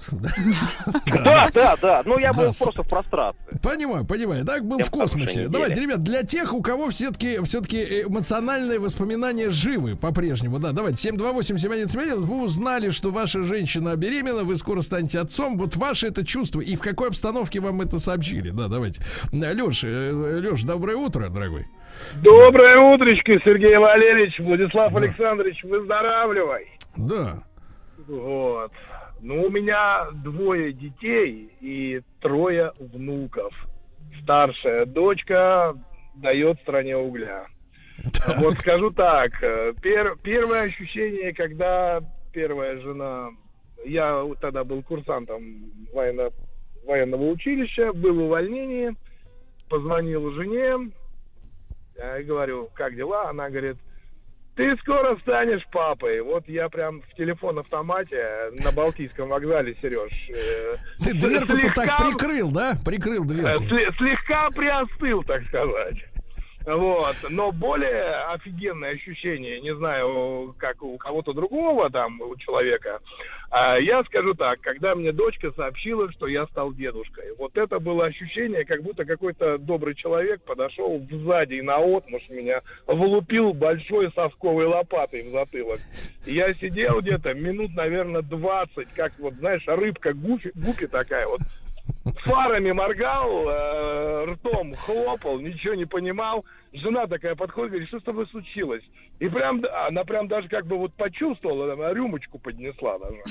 И, вот Приготовила. ощуща- а, и ощущение было, вот я, а, я дочке позвонил, ну как она мне позвонила, говорит, папа, ты стал дедушкой, и даже, а я даже сам вот как вот а, ну, от, изум- от изумления или там можно по-другому сказать более красивым эпитетом, правда он не эфирный, вот. э, я положил трубку и вот ну, где-то минут через 10 только я ей перезвонил, говорю, рост, вес, скажи, как, чего, что. Ну, ощущения офиген- офигенские, я вот так вам скажу. Э, необычное ощущение, как говорят Не футболисты. то да. слово какие. даже вот. Да-да. Хорошо, Леш, спасибо тебе. Хорошего дня. Да, Друзья мои, единичка на номер плюс семь девять шесть семь сто три пять пять три три. В тот момент, как вам женщина ваша сообщила, что вы станете отцом, это опрос сегодня для мужчин, вы испытали радость, ну, восторг, там еще какие-то эмоции, двойка, э, страх, э, растерянность, неуверенность. Ну, в общем, давайте посмотрим в среднем по палате, как это известие э, приходит в жизнь мужчины. Давайте Андрея послушаем. Он э, э, из Москвы сообщает о себе, что является отцом-одиночкой. Андрюш, доброе утро. Да, доброго, доброго утра, мужчины. Всем Да. там хорошего, хорошего дня. Да, я, кстати, вот отец-одиночка, значит, у меня дочке скоро 17, мне самому 41, и я помню, что когда супруга мне сообщила, что... Вообще, вообще я хотел всегда трех девочек, но вот пока, пока получилась одна. А, И, значит, я очень был всегда рад, что у меня дочка будет, и когда родилась, я был счастлив, потому что вот у меня два племянника есть, одному 17, а второму 11. Это, конечно, вообще инопланетные люди, короче, мальчики-подростки, и я очень прям рад, что у меня девчонка, и прям это действительно очень клево, и прям вот я как хотел, так и получилось. И вот я Андрюш, сейчас на а ты помнишь, на раб- ты помнишь тот момент, когда ты узнал, что вот э, будет дочка, вот именно Да, сам, сам. да, да, как, да, как узи- тебе ну, об этом, как тебе об этом сказали? Ну, на УЗИ мы как вот очередное плановое пошли УЗИ, значит, На плановое? супругой. На плановое, да, УЗИ. И он говорит, ну, типа, я говорю, что там в итоге, кто? То девочка, я говорю, прекрасно. Я говорю, вообще прям, да, я, у меня даже имя было сразу готово, Маша. И, в общем-то, все получилось так, как нужно, и очень клево, и мы с ней прям вместе и тусуемся, и ездим, она со мной на мотоцикле путешествует по стране, мы с ней прыгаем с банжи в Сочи, она совершенно умная, прекрасная, замечательная. Я это смотрю, папаша, удовольствие. такой, да, а то, а то отвязанный. Да, хорошо. да, да, да, и хорошо. она, и она я, я, та- я все время, я так ждал, когда она подрастет, чтобы можно было с ней на мотике гонять. И она вот, я ее там с 13 лет аккуратно от мамы а, подсаживал, катался, вот потом мы уже два года как живем с ней вместе. А, Мама с полюбовником Якином в Гаграх, как говорится, а мы с ней. Вот, и сейчас все просто прекрасно. Это большое счастье, что дочь такая замечательная Спасибо, круто. Андрюш. Спасибо. Тебе хорошего дня. Да. Давайте э, Сашу из Костромы послушаем. Ему 35. Саш, доброе утро. Да. Тебя доброе утро. Как это произошло? Как они тебе, как она тебе сказала? Ой, на самом деле, Сергей, такая предыстория была. Мы с супругой на девятом месяце потеряли своего первого ребенка. Вот, у нас была патология, да, у нас такое печальное событие было, и потом мы года, наверное, два пытались забеременеть. То есть куча исследований, врачей, там, валено денег было немерено. И вот эти вот две полоски на тесте мы просто ждали как ману небесную. Вот. И один момент просто супруга выходит из уборной, показывает мне тест, там две полоски, у меня радость, слезы. Вот, но я при этом понимаю, что вместе с радостью ко мне приходит страх, что у нас э, может быть то же самое. Вот, и 9 месяцев у нас просто мы жили в каком-то постоянном стрессе, у нас опять же были все время врачи. Вот, и вот это вот перемешку страх с радостью скорейшего рождения дочки. Вот, в итоге все Ну, отлично. прекрасный честно, ребят, растет, честно, слушать, слушать восторги отца просто дорого стоит в эфире.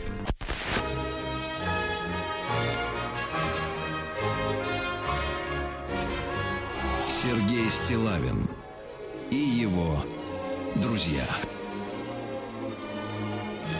Понедельник.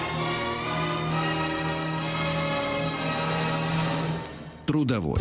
Друзья мои, э, в обществе сейчас идет обсуждение, э, нужно ли нам и на какой день назначить официальный день отца. А, футболист, э, вратарь сборной России Матвей Сафонов прокомментировал рождение дочери такими словами, что я чувствую? Необычные ощущения. А? Вот да. Ну и сегодня мы исследуем эти, эти самые ощущения. Единичка обязательно отправьте, только честно, на номер плюс семь девять шесть через Телеграм. Э, если испытали радость, восторг, ну, то есть вот э, тепло, какие-то позитивные, да, эмоции, двойка э, накрыла удивление неприятное, страх, такое тоже бывает с молодыми мужчинами, ужас, э, вот, растерянность, да, ну, посмотрим в конце часа, какие у нас эмоции мужской аудитории. А, так, Аня миллионщица. Да, Что да, да. пишут э, люди? А вот есть сообщение мед, мед для женских ушей. Я уже думала, такого не бывает, только в рекламе показывают. Был на работе, весь день в мыле. Жена заехала за мной, сажусь в машину, начинаю грузить, как прошел день, пауза. Она говорит, что я стану папой. Слезы, радость, зацеловал ее с головы до пят. Мечта сбылась. Вот это зацеловал с головы до пят, у меня тоже слезы и радость. Целовал, да, целовал прям за рулем с головы Да, до пят. Я вот так понимаю. бывает. Давайте, давайте Эдуарда из Улан-Удэ послушаем. Эдик, доброе утро. Да. А, доброе утро, Да, Сергей. как, Анна. как, да, как это было? Как ты узнал? Э, Ну, в общем, у меня трое детей, и Да. везде реакция разная. Вот э, дочка родилась, был, а мы ее очень, ну, не сказать, что долго ждали, но очень обрадовались, э, пози- позитивные эмоции ощ- ощутили. Потом, э, получается, второй у меня родился сын, э, ну, средний получается, да, ребенок. Э, Дочке было где-то примерно 4 года, еще четырех не было. Ну и мне приснился сон, что я вот во дворе как бы своего дома что-то делаю, солнечный день, и сын мне подбегает, что-то помогает, и мне так сильно сыну захотелось. А до этого вообще как бы думали, что у нас будет одна дочка, ну и все как бы. Ну и вот э, начали трудиться над этим, родился сын, и э, получается, вот прошло еще пять лет, э, у нас неожиданно э, получается, тест показал, что у нас еще ребенок ожидается, третий. Но тут уже мы немножко подиспугались, почувствовали страх, ну, все нормально. Сейчас ему полтора года. Мгм. Да, Эдик, спасибо, спасибо, очень теплый звонок. Э, Из Хельсинки Паша дозвонился. Павел, доброе утро, дорогой. Доброе утро. Да. Но когда я узнал первый раз, у меня трое детей, старшему 23, старшей 23, поэтому, ну, ничего необычного я не услышал, я не, не почувствовал. Я почувствовал, наоборот, обычно радость, скажем так. Вот. И всегда узнавать, когда человек рождается, лучше, чем узнавать, что человек умирает. Я всегда, когда мне кто-то говорит, что вот у того-то сын родился там или дочка родилась, я всегда только радуюсь за этих людей, потому что появляется, скажем так, новая жизнь, как бы так пафосно не звучало, но все-таки это лучше, чем, короче, наоборот. Вот так вот. Конечно, сказал. конечно, Еще конечно, Паш, одно спасибо. Коротенькое спасибо, да. сообщение. Новость о беременности это как кисло-сладкий соус. Понимаете? Все в одном. Это кто пишет-то? Это Александр из Рязанской области поделился. Как кисло-сладкий соус, Кисло-сладкий. понятно. А вот из Кисловодска Юрий дозвонился ему 52. Юр, добрый день, доброе утро. Доброе утро, Сергей, его команда. Да, как это А, было? Коротко. Коротко. А, Свадьба произошла в июне месяце, 10 числа. А 90, это был 89 год. А а в августе мы с подругой жены уже едем в Польшу в медовое путешествие. А при, по приезду в Польшу э, я замечаю, что ж- э, супруга перестает нормально есть. Э, Ей как-то что-то не нравится в еде. Ну, понятно, место поменяли все-таки. Очень все, так скажем так, э, по-новому, тем более впервые в жизни выезд за рубеж. И э, в течение двух недель, что мы там находимся, ну там, а, то она что-то хочет, то она что-то не хочет. Ну, молодые еще, я не совсем все это понимал. Она тоже не понимала этого состояния. А по возвращению обратно в Россию мы остановились в Москве. И, как сейчас помню, она говорит, «Э, Юр, хочу э, жареной рыбы. Ну, Юра э, ру- руки э, в ноги, в магазин, в Диверсам кое-где нашел эту рыбу. В советское время еще, можно сказать. Да. Кутасу до сих пор помню. Другой не нашел. Ну, сами представляете. Ну да. Прилетаю, а она спит. А мой друг, который мы остановился, он говорит, тихо, говорит, она говорит, там спит, отдыхает. И вот я на кухне колдую, стою, это, жарю рыбу эту, все это разморозил быстренько, все, все сделал, на сковородку положил, все. Вот она с комнаты выходит, говорит, это что за отвратительный запах? И тут я понял, что все случилось. Эмоции были. Юр, спасибо, замечательно, замечательно. Спасибо. Давайте Сашу из Екатеринбурга послушаем. Александр, добрый день, дорогой. Да. Здравствуйте, многоуважаемые. Да. У меня, значит, история такая. эм, Мы делали ЭКО с женой, но, к сожалению, не, могли самостоятельно. Было много попыток, и было несколько попыток ЭКО. Несколько попыток, потратили несколько лет. Вот. э, Но когда, скажем так, в очередной раз, на данный момент в крайний раз, когда она вышла из поликлиники, села в машину и сказала, что у нас все получилось. Э, До этого ну, момента я думал, что когда мне жена сообщит, э, что она все-таки беременна, я отнесусь к этому спокойно, потому что все-таки прошло несколько лет, мы долго к этому шли, я уже, наверное, успокоился. Думал, когда она скажет, что беременна, у меня будет в голове мысль, ну хорошо, как бы, ну наконец-то. Но когда она сказала, что она беременна, у меня была улыбка от уха до уха. Я начал смеяться почему-то, какая-то непосредственная реакция. Начал смеяться и даже маленечко, маленько прослезился. И все, и так мы поехали домой. Да, Саш, спасибо. Спасибо большое за, за искренность, да. А, Диму из Подпорожья послушаем. Ему 45. Дим, доброе утро. Да. Да, здравствуйте. Да. Рад вас слышать. Вот. Ну, у меня примерно похожая история. Мы тоже с женой очень долго пытались поиметь детей. Вот. Делали ЭКО несколько раз. Но в конце концов решили просто э, удочерить, усыновить, взять ребенка. Вот. И в один прекрасный момент она мне сказала, что все, как бы она нашла, все хорошо, но это будет не один, а двое. То есть две сестры.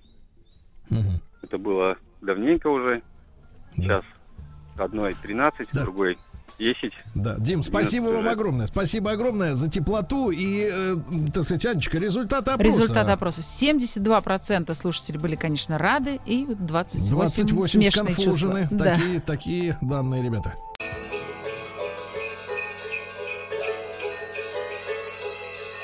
Отпуск каждый день.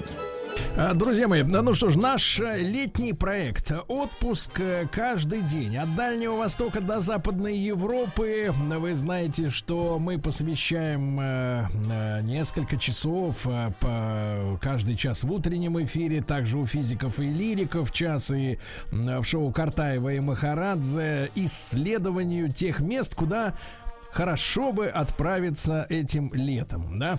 И э, сегодня у нас э, начинается разговор о Золотом кольце. Ну, конечно, многие из вас о нем слышали, и многие из вас, э, сидя за рулем, побывали, но если не во всех городах Золотого кольца, то есть, по, то, по крайней мере, в каких-то, э, да, из них. Ну, и я напомню, что, э, еще раз скажу вам, э, что этот разговор не только утром, но и в течение дня у физиков и лириков э, сегодня Ярославль.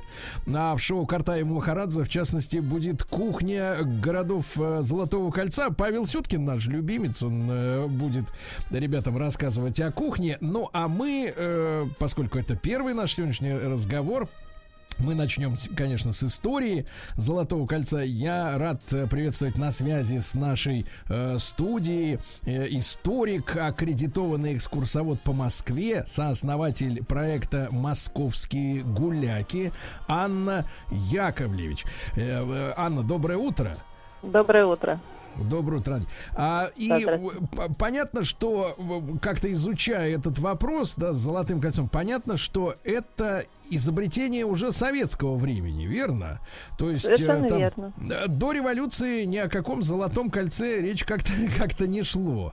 Э, Вот. И, Нет. и получается, что журналист, да, проявил инициативу и на своем личном москвиче, правильно я говорю? Да, да, да, да, все верно. Вот как, как это все получилось? Это какой был год? Это был, ну, в 67 году он начал уже публиковать серию очерков. То есть вот перед этим он совершил м, поездку такую. Это, звали его Юрий Бычков. И в журнале «Советская культура» он публиковал серию очерков о древнерусских городах.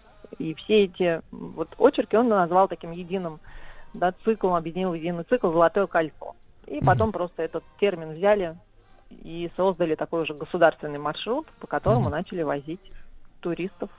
Да. Анна, а это было задание редакции или какой-то чисто личная инициатива? То есть, э, ну, нам же иногда внушают, да, что в Советском Союзе там было все зарег- зарегламентировано, все по указке сверху люди делали, а тут э, такая совершенно инициатива получается, ну, по крайней мере, по м, тем воспоминаниям, да, которые у нас есть, э, такая инициатива, условно говоря, снизу совершенно. Ну, понятно, профессионал, журналист, но тем не менее, да. Как, какая версия вам ближе? Вы знаете, вот, вот эти города, которые он написал, это была его инициатива, действительно, но уже был такой запрос к тому времени, потому что еще в 1964 году у нас э, в СССР приезжал э, знаменитый миллиардер Рокфеллер, который побывал в Суздале. И он сказал советскому руководству, дайте мне Суздаль в аренду на 10 лет, и я удвою свое состояние. но, как вы понимаете, ему не дали в аренду Суздаль, mm-hmm. да, но сделали выводы и начали как-то присматриваться к этому городу, начали развивать там какую-то вот такую инфраструктуру. И я думаю, что вот именно на этой волне, то есть уже какой-то был такой интерес к этим вот э, городам северо-восточной Руси, и, собственно, поэтому Юрий Бычков и поехал уже самостоятельно, объехал вот эти города и создал сам такой вот маршрут интересный э, да, на северо-восток от Москвы посетив 8 городов. И таким образом вот родился этот маршрут. То есть тут как бы и сверху, и снизу. А почему, Аня, вот с вашей точки зрения, именно север от Москвы привлек внимание? А почему вот южная часть, э, южная часть региона, э, той же Московской области или дальше, если на юг идти, вот э, в Золотое кольцо до сих пор и не входит? Ну, это просто территориально уже, да, вот был создан вот этот вот, вот этой линии именно на севере, поэтому как-то включить ее на юг э, уже получается такие слишком большие расстояния, то есть планировался именно такой маршрут, вот, который можно там в течение трех-четырех дней э, совершить, и э, были взяты именно эти города, потому что исторически обусловлено было, да, вот северо-восточная Русь, именно оттуда начинает складываться э, Московское княжество, именно оттуда отпочковалось, от Владимира Суздальского княжества, и поэтому как-то вот это, вот эти земли, они, вот эти территории, они, конечно, интересны, потому что объединены исторически.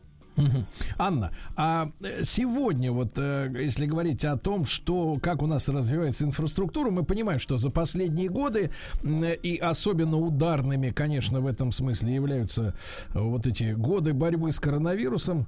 Вот внутренний uh-huh. туризм развивается, я вижу и там и на побережье Черного моря появляются, ну, отели, например, да, которые сопоставимы по уровню, я не говорю люкса, да, я говорю именно сопоставимы по уровню в своей там звездной системе ну, условно uh-huh. говоря, хотя бы даже 4 звезды, но это узнаваемо по качеству сервиса, по инфраструктуре, по удобствам э, сопоставимо с теми же турецкими отелями хотя бы, да, э, которые, uh-huh. которые разведала наша публика, но, к сожалению, вот не у всех есть возможность и финансовая, и вообще, в принципе, как таковая выехать за границу на хорошее море э, в плане, я имею в виду, хорошего, найти хороший сервис. Вот, стройки идут, я замечаю, что и в Анапе, и в Сочи там появляются, и в Крыму хорошие места, но, как утверждают наши туристические органы, органы и туристическая статистика, ну, катастрофически не хватает, э, конечно, на такую большую страну мест, э, ну, вот, э, которые были бы построены по нормальному, понятному стандарту комфорта, на что человек имеет право рассчитывать, если у него есть деньги, да. Что да, касается да. Золотого кольца, то как вы упомянули, что была цель за 3-4 дня все объехать. Понятное дело, что нужны ночевки, ночлеги, да? А как да. у нас сегодня обстоят дела в Золотом кольце с, как говорится, с отельной инфраструктурой? Знаете, сегодня очень хорошо уже обстоят дела. То есть действительно на- начали создаваться э, отели такие советские еще вот в 70-е годы. Потом mm-hmm. был э, такой... И действительно интерес большой был именно в этот период. И до 90-х годов прям э, этот маршрут э, нужно было вот хорошие места бронировать действительно заранее. Потом такой немножко упадок, потому что открывается у нас, да, за граница. В 90-е годы уже все постепенно, да, к концу 90-х начинают ездить за границу, и в этом смысле идет упадок. И, в общем-то, в начале 2000-х отелей, вот э, в начале 2000-х годов отелей было довольно мало. То есть вот то, что построили при Советском Союзе, то и вот оставалось, ну, единицы появлялись.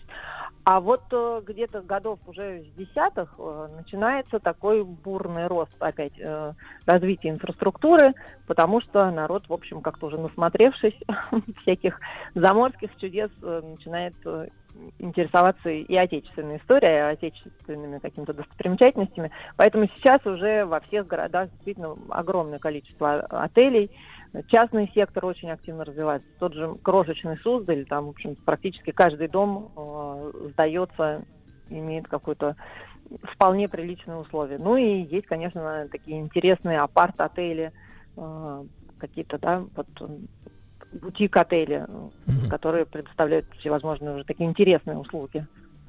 Как э, у нас обстоят дела с современной кухней на местах? Потому что мы же, с одной стороны, хотим э, приехать, э, сказать, культурно заселиться. Э, ну, как говорится, культурно это как? Э, удобство не во дворе. Вот, и, и не на этаже. Да, хотелось бы, так сказать, э, некоторой городской Комфорт. эстетики. Да. Но а, нам ведь как важно, чтобы было и вкусно накормили, но чтобы была какая-то изюминка. Да, нам не нужен, условно говоря, Рональд э, в красных ботинках э, в Суздале, да, мы не поедем туда ради того, чтобы Его там и нет. фастфудом, да. Мы хотим, как говорится, вот э, хороших, хорошей кухни с русским вкусом, в, в хорошем смысле этого слова, хотя мы знаем, что русская кухня очень сложная, она требует больших затрат времени, в первую очередь, да, на приготовление, в отличие от фастфуда и, например, японской там или китайской. Вот что у нас действительно с продвижением этой истории, потому что несколько лет назад, лет 10 назад, я тоже путешествовал с друзьями на автомобиле, мы несколько городов объехали, я столкнулся с тем, что у нас наши бюрократы, вот, они, например, тогда, 10 лет назад, там, условно говоря, не позволяли местным рестораторам, например, использовать даже, это стыдоба, они не позволяли использовать даже наши соленья. Э, то есть mm-hmm. вот домашние, да, потому что эти сангосты вот эти все э, ну, да, э, да. идиотские, mm-hmm. они говорят, вот поэтому люди возят официальные польские соленые грибы и ими кормят, понимаете, потому что русские продавать в русском ресторане нельзя. Это значит ну, запрещено. Можно, но это просто слишком много там бюрократии с этим. Слушайте, да, а до сих пор вот это вот идиотство? Нет, вы знаете, сейчас в Суздале есть, например, даже ресторан, в котором э, блюдо готовится в русской печи. Ну, во всяком случае, они так позиционируют и показывают, и, и уже большое количество действительно каких-то таких специалитетов именно русской кухни, старой русской кухни, ну, не говоря уже о медовухе, который является таким брендом того же Суздаля. И вот в каждом городе уже есть какие-то такие, так же как Коломна, да, развивается в, в области калачей и, и пастилы, и каждый город уже ищет какую-то такую свою изюминку, гастрономическую, потому что понятно, что гастрономическая тематика это, в общем, основная, одна из главных составляющих, которая интересует туристов. Поэтому в этом плане тоже, в общем, сейчас все очень хорошо. И вот это действительно такое развитие последних 10 лет. То есть буквально 10 лет назад, действительно, вот то, что вы говорите, в общем-то, в той же Коломне с ресторанами было довольно так грустно. Беда. Это, правда, не Золотое кольцо, но да. тем не менее. Анна, да. а, а тем не менее, вот эти города, да, Золотого кольца, мы также чуть-чуть поговорим и о, о том, что планируется ведь в это кольцо, э, так сказать, кольцо расширить, да, сделать его таким большим. Угу большим золотым кольцом, да, и ходят разговоры о включении туда новых пунктов. Вот скажите, а они сейчас связаны какой-то ассоциацией, не знаю, союзом неким, э, ну, под государственным управлением, под частным? Я имею в виду, вот вы упомянули праздники, да, например, там в Суздале, по-моему, День огурца есть, да? Да, вот, да. В такой. июле, кажется, он, да? Угу. Вот, ни разу не удавалось на него попасть, и очень хочу. Но, тем не менее, вот я имею в виду, чтобы просчитать очередность такую, чтобы, ну, они как бы друг другу на пятки не наступали, и были бы последовательные праздники, когда люди могли бы действительно вслед за э, отдельными событиями как путешествовать по разным э, городам. Вот идет вот эта работа по какому-то коллективному сожительству в рамках этого туристического такого комплекса, получается? Да, да, работа идет идет. В 2013 году там проходили у них э, вот, всевозможные обсуждения, образовался уже вот именно как ну, наверное, как правильно сказать, как юридическое лицо, что ли, да, то есть организация такая. И э, даже есть у нас столица Золотого кольца, это Ярославль, и там э, был торжественно установлен нулевой километр маршрута Золотое кольцо. То есть не от Москвы, получается, нужно путешествовать, а из Ярославля, именно там. Получается, этот центр, если смотреть как бы от Москвы ехать, то это середина уже пути э, Золотого кольца, этого маршрута. И это, да, они там, в общем, как все это обсуждают, это такое вот централизованное уже А мероприятие. сколько, сколько вы сколько вы можете насчитать вот этих э, кулинарных праздников, э, которые в городах Золотого кольца проходят? Это начиная у нас с мая, наверное, да, уже открывается сезон.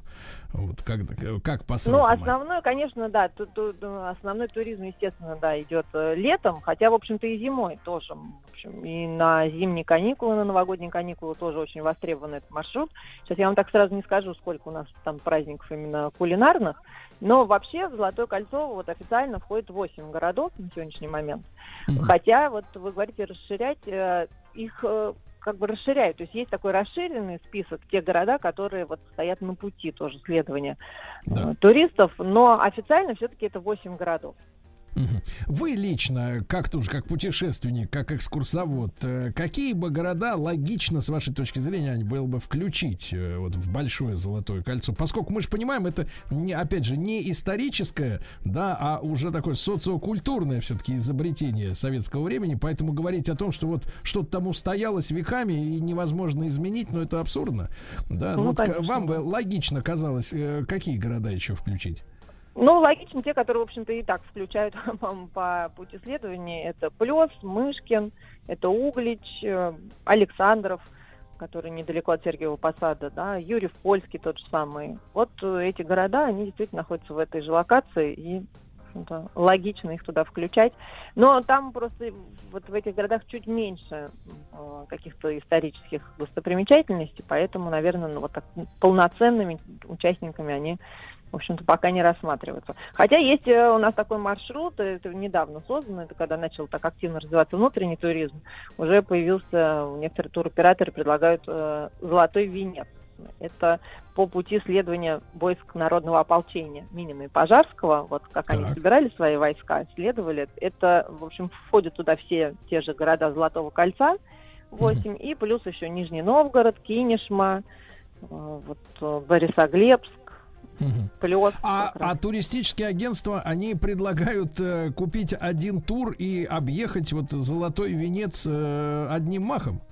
Ну, бывают, да, бывают и такие. Но это могут быть и групповые, а есть и индивидуальные э, такие маршруты, которые составляют. Сейчас, в общем-то, больше развивается, конечно, такой индивидуальный туризм. То есть группами уже люди сейчас не так часто ездят, как Я понимаю. было раньше. Анна, и вопрос не- немаловажный финансовый. Вот э, с вашей точки зрения, там суточный счет э, какой примерно должен быть человека, ну так, чтобы, в общем-то, был необходимый уровень и чтобы человек получил удовольствие за свои деньги. Ой, вы Как знаете, вам? я- так, так трудно сказать, понимаете, такой большой, такой спектр огромный вот уровня отелей, уровня ресторанов, то есть можно недорого пообедать там, ну, в районе, не знаю, 500-600 рублей с человека, это, в общем-то, Так, такой а переночевать? убыток. А можно переночевать, ну, в среднем в сезон где-то 2000 это минимум в Суздале, например, да, ну, то есть можно найти, наверное, что-то совсем без удобства еще дешевле, но вот где-то Ну, в можно и среднем за от 15, 2000. если захотеть, да? Можно и за 50, пожалуйста. В сутки. Сутки. Если это какой-то бутик-отель, э, то со спа и так далее. Прекрасно. Д- Девиз такой. Мы потратим все ваши деньги, как говорил э, да, Буmiтроль. Да.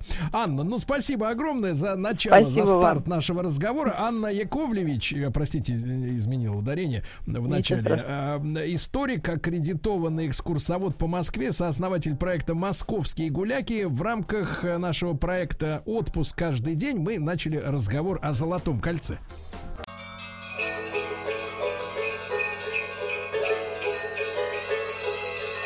Отпуск каждый день. Друзья мои, отпуск каждый день. На этой неделе мы, э, мы с вами э, путешествуем по Золотому кольцу. Не только утром, но и у физиков и лириков. И в шоу Картаева и Махарадзе разговор продолжится. Тем-то много. Ну и с нами в этой части нашего эфира Ефим Анатольевич Комаровский, специалист по гербам и флагам, почетный член Всероссийского геральдического общества, кандидат исторических наук. Ефим Анатольевич, доброе утро. Доброе-доброе, рад слышать вас и всех Взаимно. приветствую в этой студии. Взаимно. Да, Друзья мои, ну и мы хотим с Ефимом Анатольевичем поговорить о том, как надо э, каждый герб э, города, участника Золотого кольца, правильно читать, потому что э, до революции, э, в этом нужно признаться, у нас э, авторы, художники, да, э, э, составляли, наверное, так правильнее сказать, составляли Да, гер- да, да, гербы э, городов не только с фантазией, с большим художественным вкусом, но и от, основываясь на важные исторические события.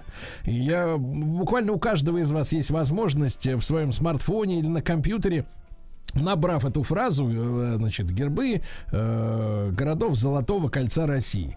И вы Да, увидите, сразу их увидеть.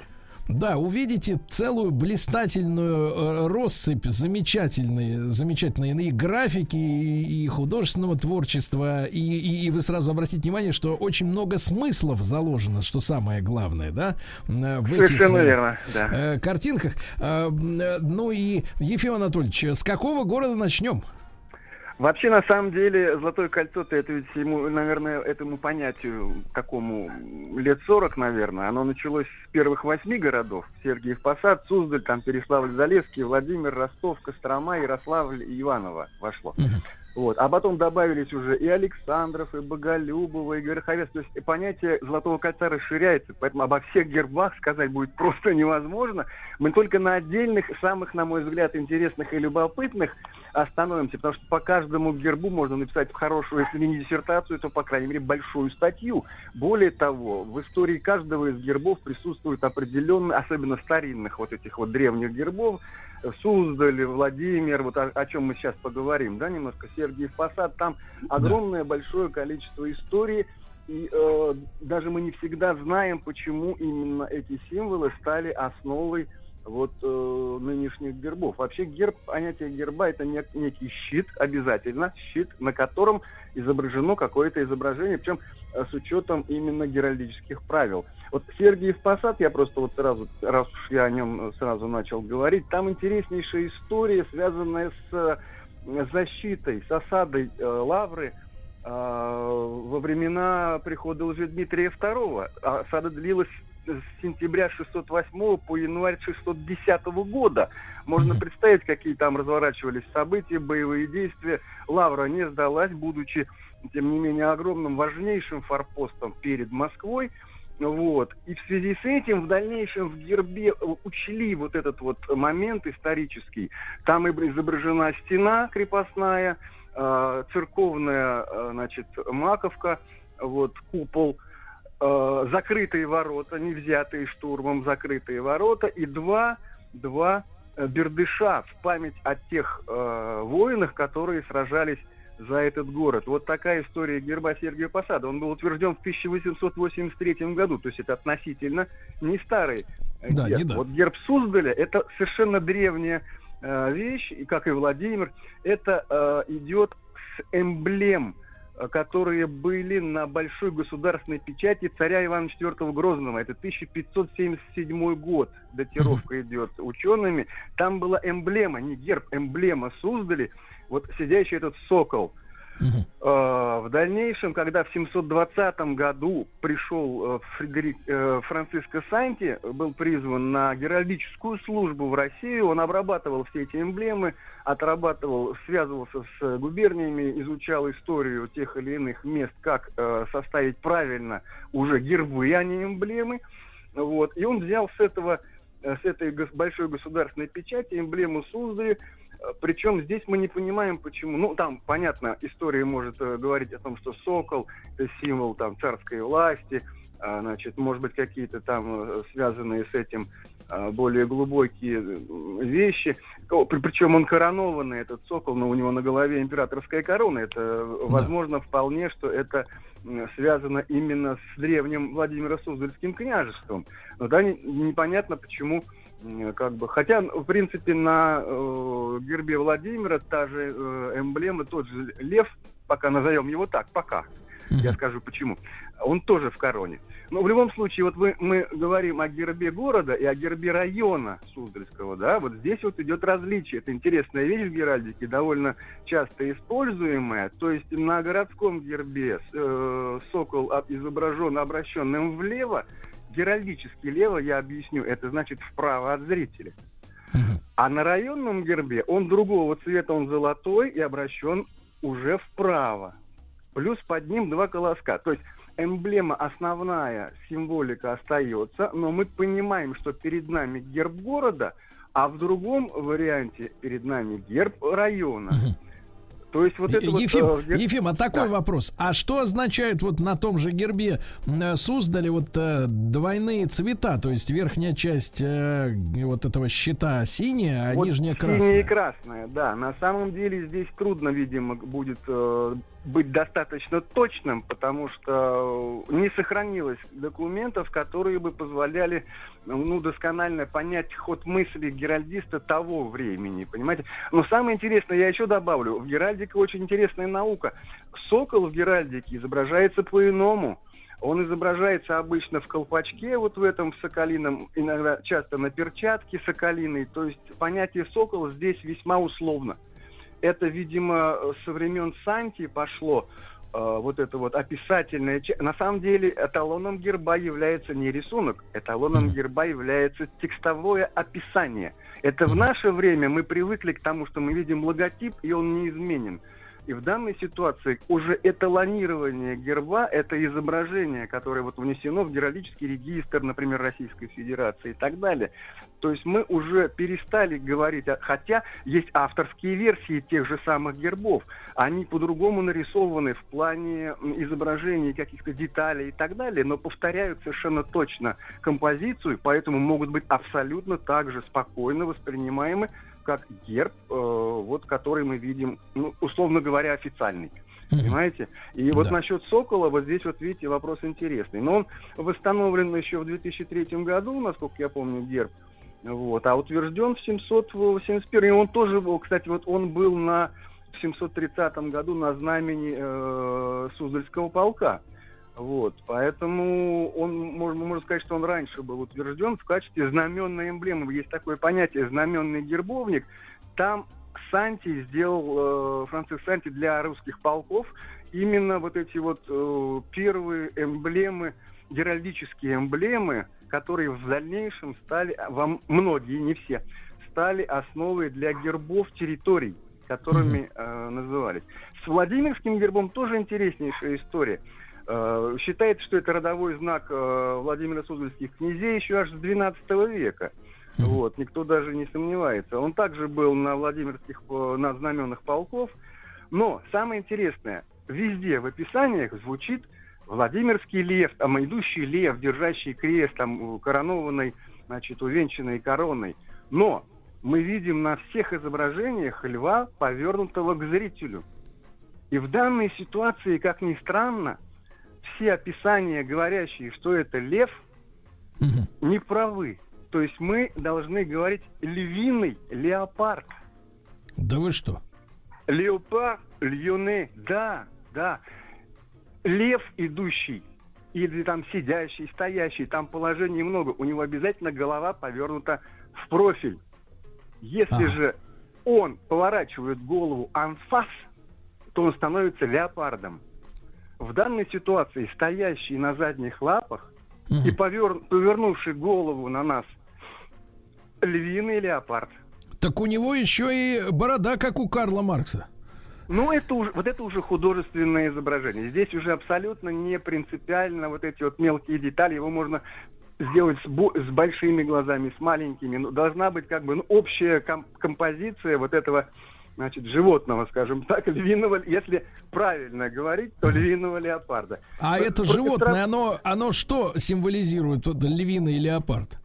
Ну вот это родовой знак Владимира Суздальских князей. Он опять же попал на большую государственную печать как эмблема.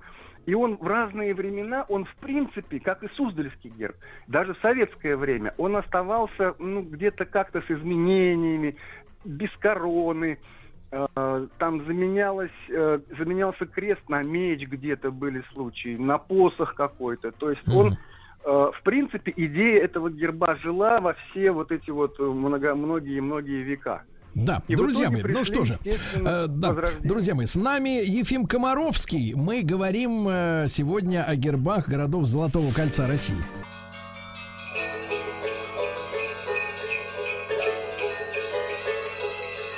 Отпуск каждый день. Итак, в нашем проекте «Отпуск каждый день» «Золотое кольцо России» с нами на связи Ефим Анатольевич Комаровский, герольдмейстер таможенной службы, специалист по флагам и заслуженный член Всероссийского геральдического общества. Э, Ефим, итак, э, со львом Лео... Погодите, львиный леопард, да, с этим мы разобрались, причем этого Да-да. самого львиного леопарда можно видеть и на гербе Мурома, Александрова, Юрьева Польского, и Гороховца, и даже Переславль-Залесского, да. Вот, Ну, верхней части они, да, как. Да-да-да, да-да-да. На какой еще город нам сегодня интересно обратить внимание с точки зрения герба? Ну, давайте с точки зрения исторического события, Костромской немножко, он достаточно простой. М, Там в синем поле галера с императорским штандартом. Это герб, который указывает на историческое событие, значимое для города. Э, В 1767 году по Волге от Твери до Казани вот на такой галере э, прошла путь э, императрица Екатерина Великая. Собственно, поэтому даже в то время оп- описание герба и объяснение герба Костромы указывало именно на это событие. Было несколько проектов в истории этого герба. Вот. Но здесь, опять же, интересно отметить, что галера обращена влево, геральдически э, влево, то бишь э, от нас вправо. Вот, то есть, ну, вот такая вот э, утвержденная в 767 году этот герб был. Вот, так что и возрожден уже в 92-м в наше время, совершенно в том же виде. Соответственно, вот такой герб. Если говорить, например, про Ярославский герб, то здесь тоже интересная вещь.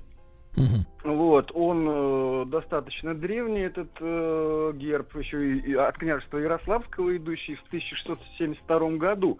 Эта эмблема была принята как основная. Э, вот. Ну, там есть некое предание о том, что Ярослав Мудрый сражался с Медведицей, и, возможно, от этого идет какая-то история герба. Но вот я просто хотел, например, сказать, что современные гербы используют определенные ранговые короны. То есть мы можем видеть, какой город перед нами, область перед нами, или же это поселок там, городского типа и так далее. Город воинской славы на, на короне изображаются мечи и прочее. Вот. Здесь на Ярославском гербе используется шапка Мономаха, если на городском говорить, да, опять-таки отсылая нас к древней истории Ярославского княжества. Вот. А на, на Ярославском областном гербе там опять же э, цвет поля меняется герба с серебряного на золотое. Вот. Э, Хотя медведь остается и там, и там, естественно, это основной символ. Но здесь уже звучит такое понятие, как Ярославская княжеская шапка э, или княжеский венец. Это вот такая интересная штука, э, именно при- присущая этому гербу. Вот. э, Она образца 1730 года, и, собственно, ее сохранили ныне- в нынешнем виде, вот как именно некое историческое такое э, пре- преемственность такая интересная. Причем у герба э, области э, существует версия, есть герб средний, а, есть большой. В данной ситуации, вот, например, у- как, как од- один из примеров разновидностей гербов, у областного герба у него два щитодержателя. Олень и черный медведь. Причем повернувшийся анфас. Вот он под императорской уже короной. Э, такая интересная получается композиция с двумя животными, поддерживающими щит. Это щитодержатели называются. Вот. Но это не только, не только у герба Ярославля, это и у Пскова, и у целого ряда городов такая э, композиция на больших гербах от областей или больших гербах городов. Так Ефим, вот а э, всем ли городам э, э, Золотого кольца удалось вернуть... О, удалось вернуть э, именно э, дореволюционные исторические гербы? Э, Насколько я знаю, не всем, но в основной массе, да, практически всем. И более того, у многих совершенно новые гербы. Например, у герба Иванова замечательная совершенно сидящая пряха. Опять-таки, э, в, так сказать, указывающая на то, что это крупный центр вот, э, текстильной промышленности. Это уже современная версия герба. Вот. Еще целый ряд гербов уже в новое, в наше время, так сказать, э, обрели гербы совершенно классического, красивого вида. Вот. Э, Ну, в основном, в основном, если у герба была какая-то эмблематика, скажем, э, до нашего периода времени, то ее стараются использовать и максимально сохранять, и привязывая уже к современным требованиям составления гербов. Ефим, а что касается современных, вот опять же, требований, может ли, например, какая-то деревня или вообще населенный пункт по своему усмотрению сегодня обзавестись своим гербом? Значит, здесь какая ситуация? А, Первое, безусловно, да. Потому что это муниципальное образование, имеющее право на все, на все виды символики. Герб, флаг, соответственно, даже гимн, если они хотят, ради бога. Вот. Но надо понимать, что поскольку это муниципальное образование, да, то есть там городское поселение, там, не знаю, село, поселок, округ городского типа, там как правильно уж могу переврать, но тем не менее э, все, всевозможные подобного рода территориальные формирования э, российские имеют право на символику. Здесь важно то понять, что если она создается, то она должна обязательно быть внесена в геральдический регистр. Вот, в государственный геральдический регистр. То есть это собрание гербов, флагов, нагрудных знаков, орденов, э, меда- не ордена, это государственное понятие. А, понимаю, почет, там- понимаю, Ефим, да, понимаю. То есть, если, например, в коттеджном поселке захотят завести свой герб, то, в принципе, все возможно. Друзья мои, Ефим Комаровский, э, заслуженный член Всероссийского геральдического общества, был с нами в проекте «Отпуск каждый день». Спасибо ему большое.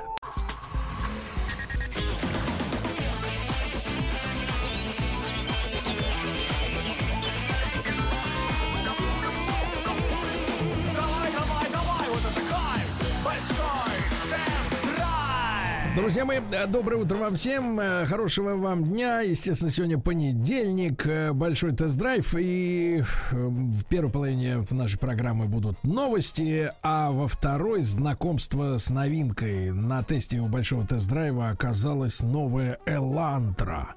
Машина, которая для меня всегда была, честно говоря, загадкой. Для чего она нужна? Это так, предисловие, да. А правда вся после половины часа. Но, э, ребят, хочу сразу в связи с серьезной жарой в центральном регионе России порекомендовать не злоупотреблять кондиционерами в машине, да, потому что может э, продуть. За зиму мы как-то отвыкли э, от пользования этими устройствами, а проблемы могут быть нешуточные, так что аккуратнее, делайте потеплее и дуйте в разные стороны одновременно. А, новости. А, смотрите как, к 2030 году мы с вами знаем, что э, весь мир, как вот по мановению некой волшебной палочки, источник которой, то есть рука, которая этой палочкой машет, мне, честно говоря, до сих пор непонятно. То есть э, кто вот так вот э, сказал, что так должно быть, и мы все должны так делать в мире. Но, тем не менее, вы знаете, что к 30 году а в Европе э, прекращается продажа машин с двигателями вн- внутреннего сгорания. В 26 году, то есть совсем скоро, со стапелей того же Range Rover сойдет последний дизельный автомобиль. Вот. И как-то я думал, что эта вся история с электро, она касается только за границы. А нет. Вот посмотрите, к 2030 году в России собираются построить э, 50 тысяч э, заправок электрических. 50 тысяч. А уже к 25-му, то есть через 4 года, их должно стать 11 тысяч э, штук. Э, Вот. Об этом говорят и в Министерстве промышленности, транспорта и энергетики. Говорят, что премьер поддержал такую инициативу. Ну, а что касается сегодняшнего парка электрических э, транспортных средств, то сейчас в России их меньше 11 тысяч штук. Вот, пока что. Ну, а большая часть из них это бэушные, как правило, бюджетные э, хэтчбеки Nissan Leaf. Конечно, встречаются и Теслы. И вот курьезные случаи, я так понимаю, в Америке произошел. Ну, родители, э, которые владеют автомобилем Тесла, они дали своему маленькому, ну как, очень маленькому, десятимесячному ребенку поиграться со своим смартфоном. А смартфон был, как вы понимаете, подключен к автомобилю Тесла. И э, маленький мальчик, которого даже, честно говоря, ну, младенец, господи, э, тыркал, тыркал пальцами. Ну, родители часто дают своим детям гаджеты, чтобы они не мешали им там смотреть телевизор, есть, курить, пить, спать. Вот, дали. А в итоге мальчик-то накупил платных обновлений для автомобиля Тесла на сумму 10 тысяч долларов. И а, родители, когда это поняли, они, конечно, решили все вернуть обратно и, как говорится, деньги взад. Но выяснили они это слишком поздно, потому что по правилам корпорации Тесла, вот Илон Маск, на чем его, э, так сказать, богатство зиждется? А на том, что, так сказать, э, достаточно рачительно относи, относится к деньгам. Ну и 48 часов истекли, а после этого Тесла претензий уже не принимает. И вот э, автомобиль с установленными предложениями, приложениями, простите, на 10 тысяч долларов теперь вряд ли этих родителей радуют. Да, потому что надо заниматься детьми, а не так сказать, всучать с самого детства смартфон в руки. Дальше, ребята, вы знаете, что а, совсем-совсем скоро уже, мы думаем, появится Land Cruiser 300. И на канале Большой Тест-Драйв вы можете посмотреть э, ролик э, с первым визуальным знакомством с этим автомобилем. Наш Рустам Иванович отправился э, пару недель назад на специальную закрытую презентацию, излазил вдоль и поперек этот автомобиль, но, правда, в условиях, так сказать, знакомства на стенде, да, покататься пока еще мы на этой машине не успели, но, тем не менее, с внешностью достаточно серьезно разобрался, все рассмотрел как следует. И вот главный инженер э, компании Toyota вернее, конкретно модели Land Cruiser по фамилии Таками Йока, э, рассказал о том, чем же новый крузер, крузак, как мы его говорим, называем его, э, будет отличаться главным образом от предыдущих поколений. А дело в том, что э, японцу, э, сказать, пришлось проехать несколько, несколько тысяч километров на предыдущей 200 версии, и японец понял, что при поездке по асфальту, не по бездорожью, бездорожью, а по асфальту он страшно устал. И сделал вывод, э, ну так неожиданно сделал вывод для себя, что оказывается у 200-го крузера настройки подвески они абсолютно некомфортны для э, шоссейного передвижения. И тогда тойотовцы начали изучать, э, в каком же автомобиле э, из выпускавшихся ранее были оптимальные настройки подвески. Выяснили, что это Land Cruiser 80, старенький-старенький автомобильчик, достаточно узенький такой. Вы, ну, может быть, даже помните его. Ну, лет, наверное, 20 назад его делали, 25, наверное. Ну и в итоге выяснили, что самые крутые настройки для эксплуатации на шоссе были именно у того э, крузака, у 80-го. И в итоге э, японцы обещают, что у 300-го вот э, элементы той подвески, настройки той подвески будут э, возрождены, и теперь на крузере можно будет путешествовать с удовольствием и по обычным шоссейным дорогам на высокой скорости. Ну, посмотрим, оценим. Друзья мои, мировой рынок автомобилей вырос, это такая короткая статистика. И опять же, возвращаясь к электрокарам, а, ради которых вот собираются к 30 году построить в нашей стране 50 тысяч электрических заправок. Так вот, оказывается, 20% российских автовладельцев э, хотят пересесть на электромобиль. Вы представляете? А, электромобиль э, этих людей привлекает внешним видом и экономичностью. Вот. Но по-настоящему интересные э, следующие детали. Э, хочется, э, значит, перейти на так называемый зеленый автомобиль человеку, у которого растет достаток. То есть, чем богаче человек, тем больше ему хочется сэкономить. На топливе. Вот, вот в чем парадокс-то, да? Ну Вот. э, к- Среди тех, кто зарабатывает до 30 тысяч рублей, всего 9% сесть на электромобиль. А если у человеку, соответственно, у че- человек зарабатывает больше 30, то до 22 увеличивается доля желающих э, пересесть на электромобиль. Ну, вопрос ведь э, в том, э, честно говоря, для меня главный. Э, Во-первых, сохранятся ли сегодняшние гуманные цены на электроэнергию, э, когда произойдет массовый переход на электротранспорт, э, потому что все-таки этот переход, э, он требует выполнения и второго условия, и второго моего вопроса о том, чтобы наши передающие мощности перестроились на такие затраты по пе- перемещению такого количества энергии, да, вот, и это же стоит денег, соответственно, вливание в инфраструктуру, в эти новые электросети м, а, потребует больших затрат. И на кого они лягут, эти затраты? Э, Видимо, так сказать, э, сегодня, вот я читал статистику, мы держим второе место, кажется, в Европе по дешевизне электроэнергии. А так ли это будет, когда вот массовые электромобили выйдут на дорогу? Тут у меня, честно говоря, большие вопросы. Э, Дальше самая настоящая сенсация. АвтоВАЗ запускает сервис подписок на машины. Ну, вы знаете, да, что где-то три, по-моему, года назад э, появилась новая схема. Вот э, схема, э, ну, как скажем, не то чтобы владение, а пользование автомобилем. Дело в том, что мы уже много лет с Рустам Ивановичем вам рассказываем о голубой мечте автопроизводителей. Они мечтают из продавцов превратиться в арендодателей своей техники. То есть, в принципе, производители машин не хотят отдавать автомобили нам в собственность. Это вот сейчас мы пользуемся таким э, легким режимом. А их главная идея, чтобы человек брал у них машину в аренду, как говорится, поминутно. Э, Это давно эта мысль пришла к ним в голову. И вот очередной шаг в этом направлении. АвтоВАЗ запускает сервис подписки. То есть, что это такое? У вас есть абонентская плата ежемесячная. а, В нее входит э, э, пользование автомобилем, страховки, зимняя резина, техническое обслуживание. И все это дело ограничено неким пробегом, да. А, Вот э, я видел материалы у тех же корейцев, э, там или у Audi, по-моему, есть сервис. Ну, там ограничение пробега порядка три- 30 тысяч километров э, в год. Для тех, кто живет э, в городе и, может быть, раз в неделю э, ездит на дачу, ну, наверное, этого в километража достаточно. Хотя расстояния все-таки в России приличные. Как говорится, э, пару-тройку раз, э, 3-4 съездил э, там из Москвы в Питер и обратно, и вот тебе уже и э, лимит на- нарушен. Да? Интересно, что в крупных городах в 22 году этот сервис автовазовской подписки будет запущен в Москве, в Санкт-Петербурге и в Казани.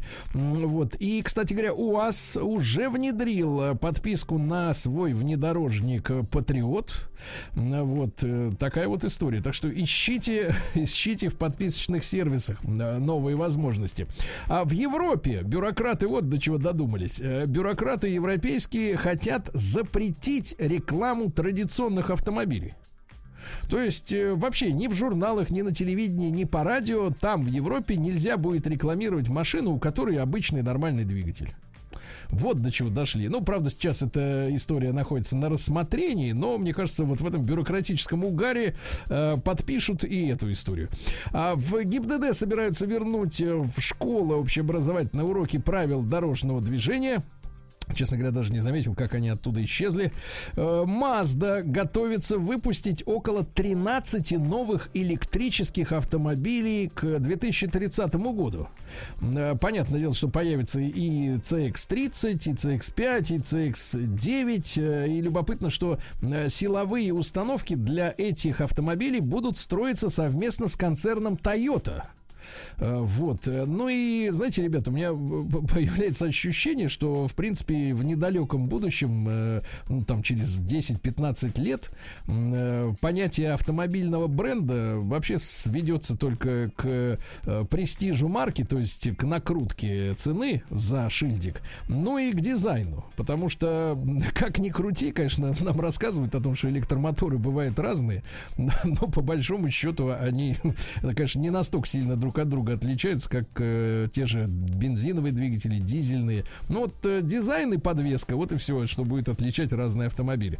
В России вырос спрос на автомобильные кредиты, понимаю. А вот Toyota сделал интересное заявление, что пока что не переходит на электрокары, потому что резкая смена производственного курса э, может обернуться лишними финансовыми затратами. Японцы, в отличие от европейцев, которые ринулись переходить на электрокары э, по указке бюрократов из Евросоюза, э, вот они так э, сильно дергаться и так быстро не желают. Вот японцы говорят, мы потихонечку будем переста- перестраиваться. А Сузуки, вниманию, друзья мои, владельцев э, автомобилей Джимни. Это маленький такой компактный джипчик в последнем поколении весьма-весьма симпатичный. Э, Сузуки отзывает более пяти тысяч этих самых Джимни, которые проданы в России. Так что передайте, если у вас есть знакомые, у которых есть этот автомобиль, проблемы с электропроводкой. Э, Значит, формулировка следующая. При многократном открывании двери провода, которые расположены в ней, э, повреждаются, и некоторые электрические узлы начинают барахлить. В общем, э, с проводами беда. Еще одна проблема с блоком Эра ГЛОНАСС. Дело в том, что у э, Джимни очень такая, ну, скажем так, не то чтобы хлипкая, но тонкая крыша, э, вот, э, из композитных материалов, э, и, соответственно, блок аэроглонасс, который установлен под этой крышей, туда, короче, ребята, протекает вода и его начинает глючить. В общем, все это будут э, устранять. А, шведский производитель сп- спорттаров, э, спорт, э, извините, спорткаров э, Koenigsegg э, будет заправлять свои машины газом из вулканов. Вы представляете? Вот на что только не пойдут, чтобы как-нибудь э, быть оригинальными. А в Исландии, да, переработкой этих испарений вулканических э, занимаются, кстати, уже с начала 2000-х годов. М, Вот. э, И по мнению руководителя этой компании э, спорткарной шведской, такой подход может помочь сделать суперкары климатически нейтральными. То есть раньше весь этот газ, и по-прежнему он как бы идет в атмосферу, ее загрязняет, возрастает температура, портится озоновый слой, а теперь на этих газах можно будет гонять на спорткарах. Ну, интересное начинание. А В ГИБДД рассказали о необычных попытках э, списывать э, на экзаменах при получении водительского удостоверения.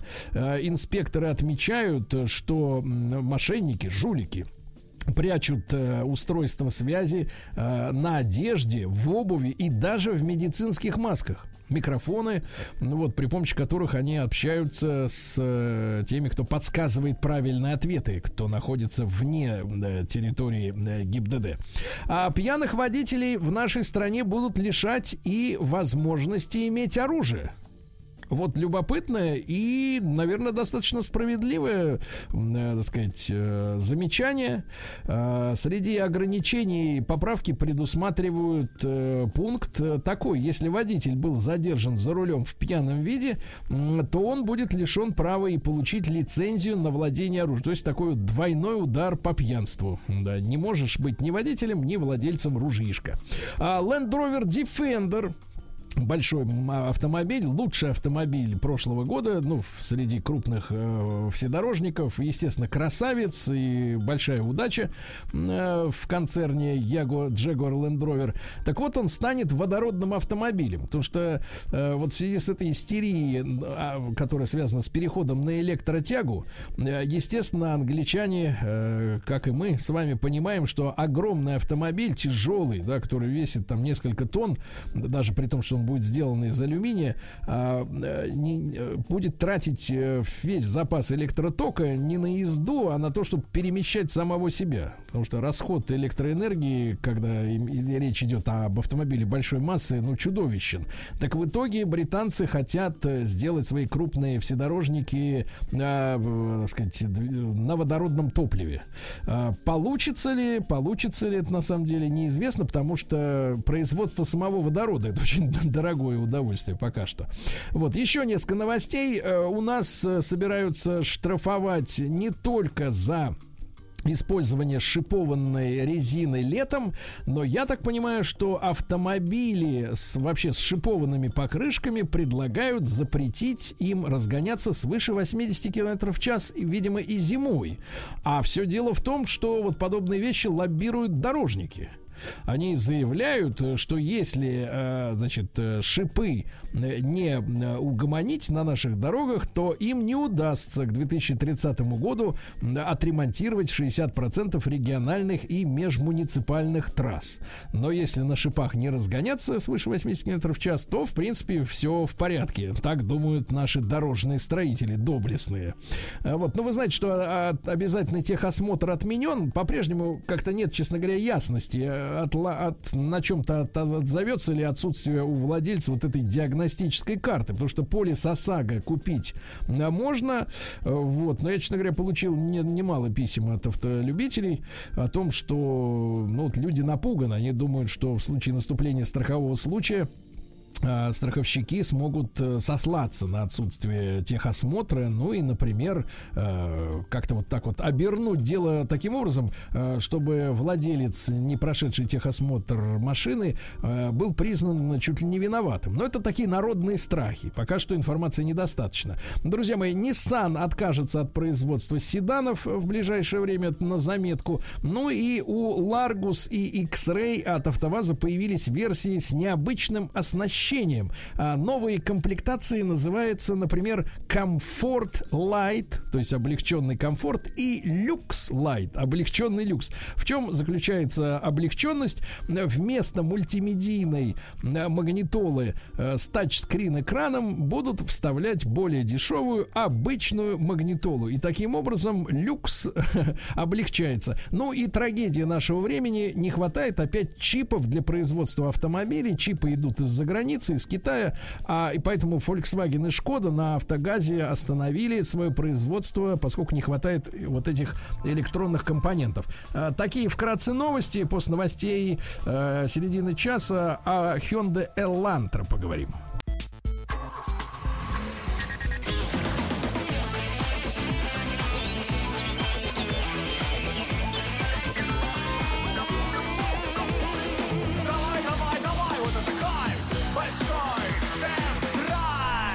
Друзья мои, так в большом тест-драйве обещанная новинка, ну, в частности, Рустам Иванович с нами, правильно? Доброе утро, Сергей Валерьевич. Доброе утро, да. уважаемые радиослушатели. Владику да. желаем побыстрее выздороветь. Да, да. да. Не, пейте, не пейте ледяную воду, не пейте ледяной квас. на солнце. Да. да. Ребят, ну, э, я могу сказать следующее. Э, Hyundai Elantra. Вот у меня две такие, пред, пред, два, две пред, пред, предвосхищающие наш рассказ мысли, да, две прелюдии Во-первых, я, честно говоря, ну вот э, не ожидал от компании Hyundai прорывов в области дизайна, именно от бренда Hyundai, потому что все какие-то прорывные вещи, да, в последнее время были сосредоточены в Genesis и в э, Kia да, и продажи показывают, что одноплатформенники у Kia продаются лучше.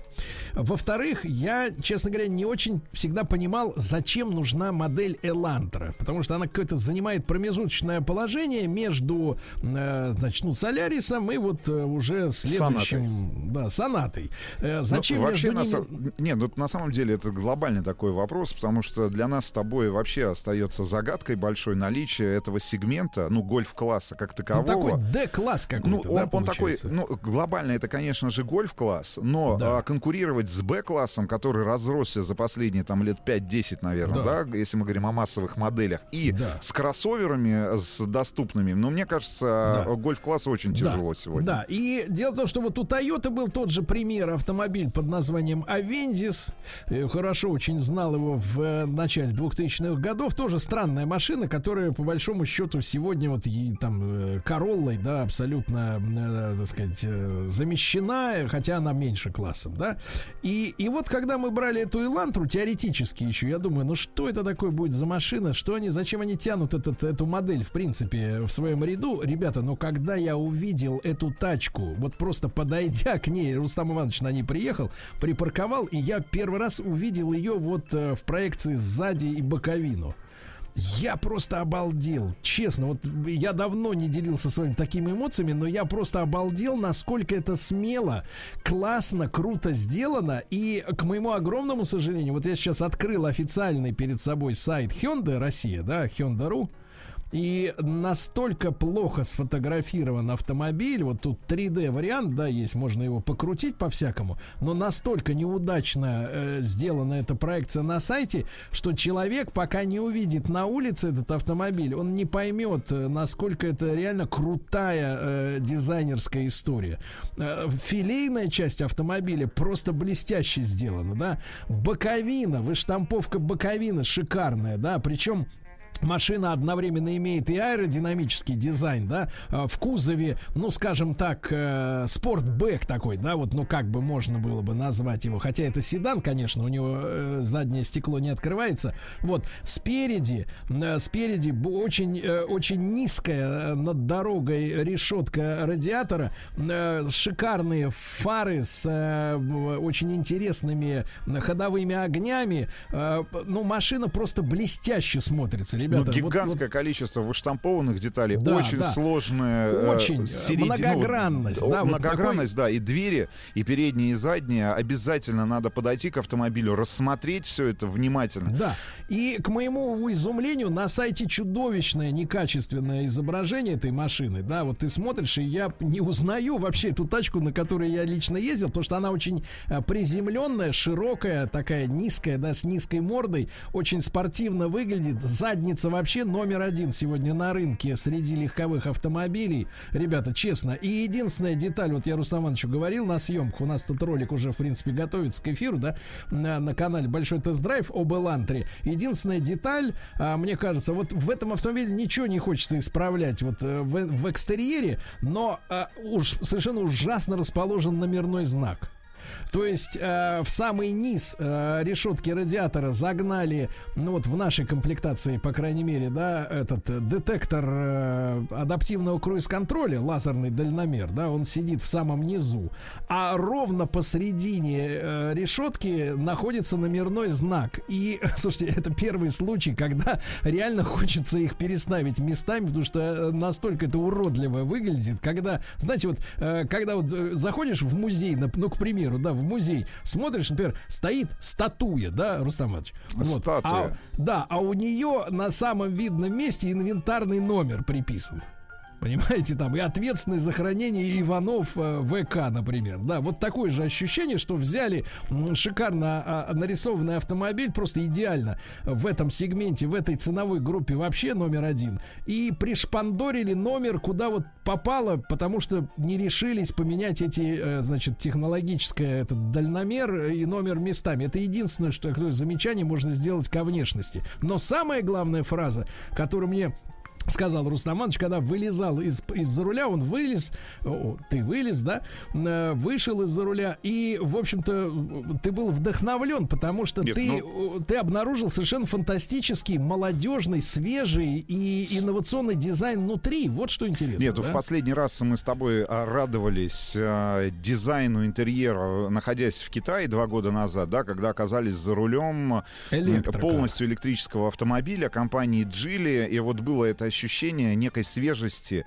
а, некого такого э, скандинавского дизайна, приемов скандинавского дизайна, с учетом того, что Джили а, купила на корню компанию Volvo, и мы вот с тобой наслаждались, да, и качеством материалов, и подбору этих материалов, и вот А Elantra... знаете, как называется этот цвет? Так. А, на официальном сайте Hyundai это называется комплектация с интерьером светло-серый меланж. Меланж. Ну, в общем, а, очень правильно подобраны на самом деле материалы. Вот эта ткань, которая в свое время была представлена, ну, а, а, один из видов, ну, давайте так, один из видов этой ткани был представлен э, в премиальном а, автопроме, у премиальной марки, это был Range Rover Velar, когда эта вот ткань создавалась да. из отходов, да, которые ну, из, дверь из обита э, местами, да, есть зона, которая как бы полуджинсовочка такая, Ну, это да? ткань, это ткань, да. и вообще, на самом деле, если говорить об интерьере, это прорывной, э, это, это действительно прорывной дизайн и с точки зрения архитектуры, и с точки зрения визуального какого-то, да,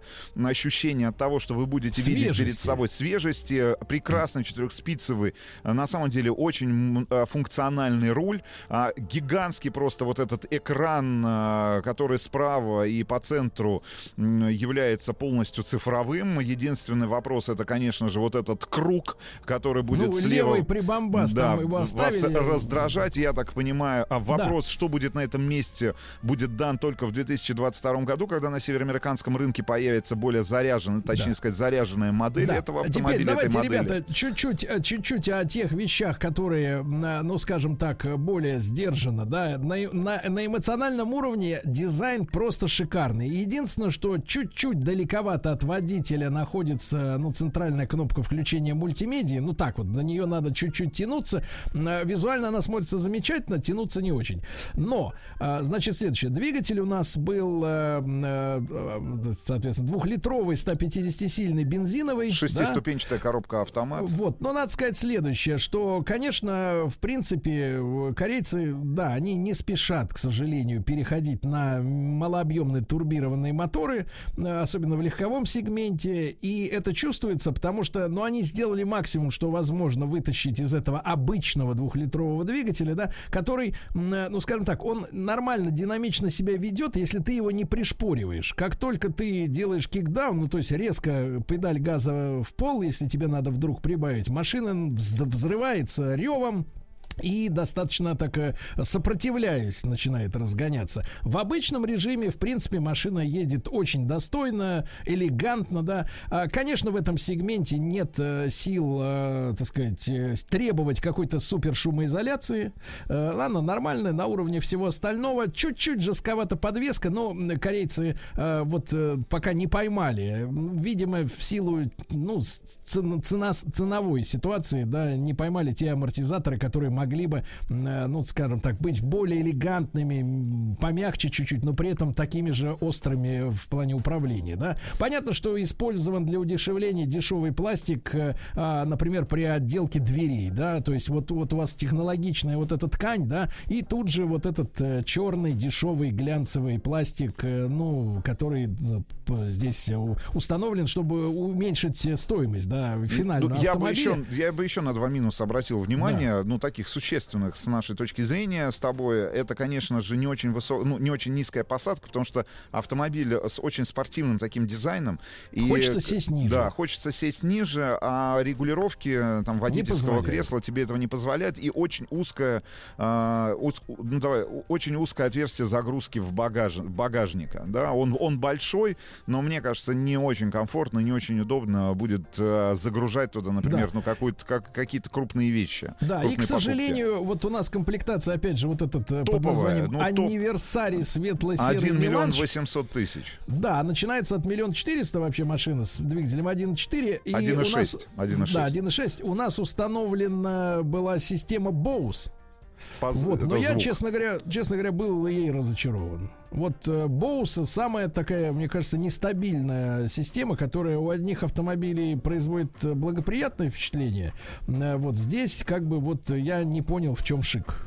Шика, шика, шика, к сожалению, не обнаружил. Ну, ладно, это, наверное, мои скорее проблемы. Во всем остальном цифровой дисплей, да, зеркала, обзор, работа климат-контроля, все замечательно. И понимаешь, вот ты находишься в этом автомобиле, я на нем проехал реально больше тысячи километров километров. Я действительно, действительно кайфовал, потому что очень приятный автомобиль, привлекающий внимание, спортивный, э, красивый, на него люди засматриваются, шикарный красный цвет. Пришелец, да? нет, ну пришелец, пришелец из будущего, на самом да, деле. Да, шикарный, который, в принципе, имеет все шансы повторить успех, помните, Honda Civic э, да, середины 2000-х, который был космический, а этот э, спортивный, очень классный автомобиль, э, филейная часть просто вне всяких похвал. А буковки, а буковки Элантра на задней да, крышке да, да, багажника. Как НАСА, да, как да. НАСА. Ну, корейцы, корейцы молодцы. Единственное, что, э, единственное, что, конечно, сейчас э, всем будет непросто терпеть, э, ну, так сказать, достижения китайского автопрома, да, массового, который развивается очень быстро, но корейцы, вот именно Hyundai, которая, ну, в этом в своем концерне совместном с Kia позиционировала себя как более консервативный бренд, да, то есть Kia это молодежный, а Hyundai это типа для людей людей типа вас со мной, да, вот, но в, что касается Элантра, это абсолютно спортивный молодежный ну, будем, автомобиль. Да, будем надеяться, что внутри вот этой, внутри, ну, внут, вот эта внутренняя конкурентная борьба, да. да, внутренняя конкуренция с Kia Cerato, с одноплатформенником, все-таки позволит в данном конкретном случае Элантре показать погоду, хорошие продажи. Отличный автомобиль, великолепный дизайн, действительно прорывной, наверное, если говорить э, об Ну, серьезно, мы, мы, честно говоря, мы не ожидали ни от бренда, да, ни вообще от автопромышленности а, тем более такой от этой смелости. модели, да. Молодцы, да, ребята, молодцы, смелости. твердая пятерка за смелость. Да, и в принципе, я еще раз повторюсь, крайне приятная тачка, на которой с удовольствием вот проездил больше тысячи километров. Э, так что, э, надеюсь, проблему с креслом устранят. Смотрите тогда... наш выпуск на канале Большой тест-драйв. Да, спасибо, Рустам Иванович. Еще больше подкастов «Маяка» насмотрим.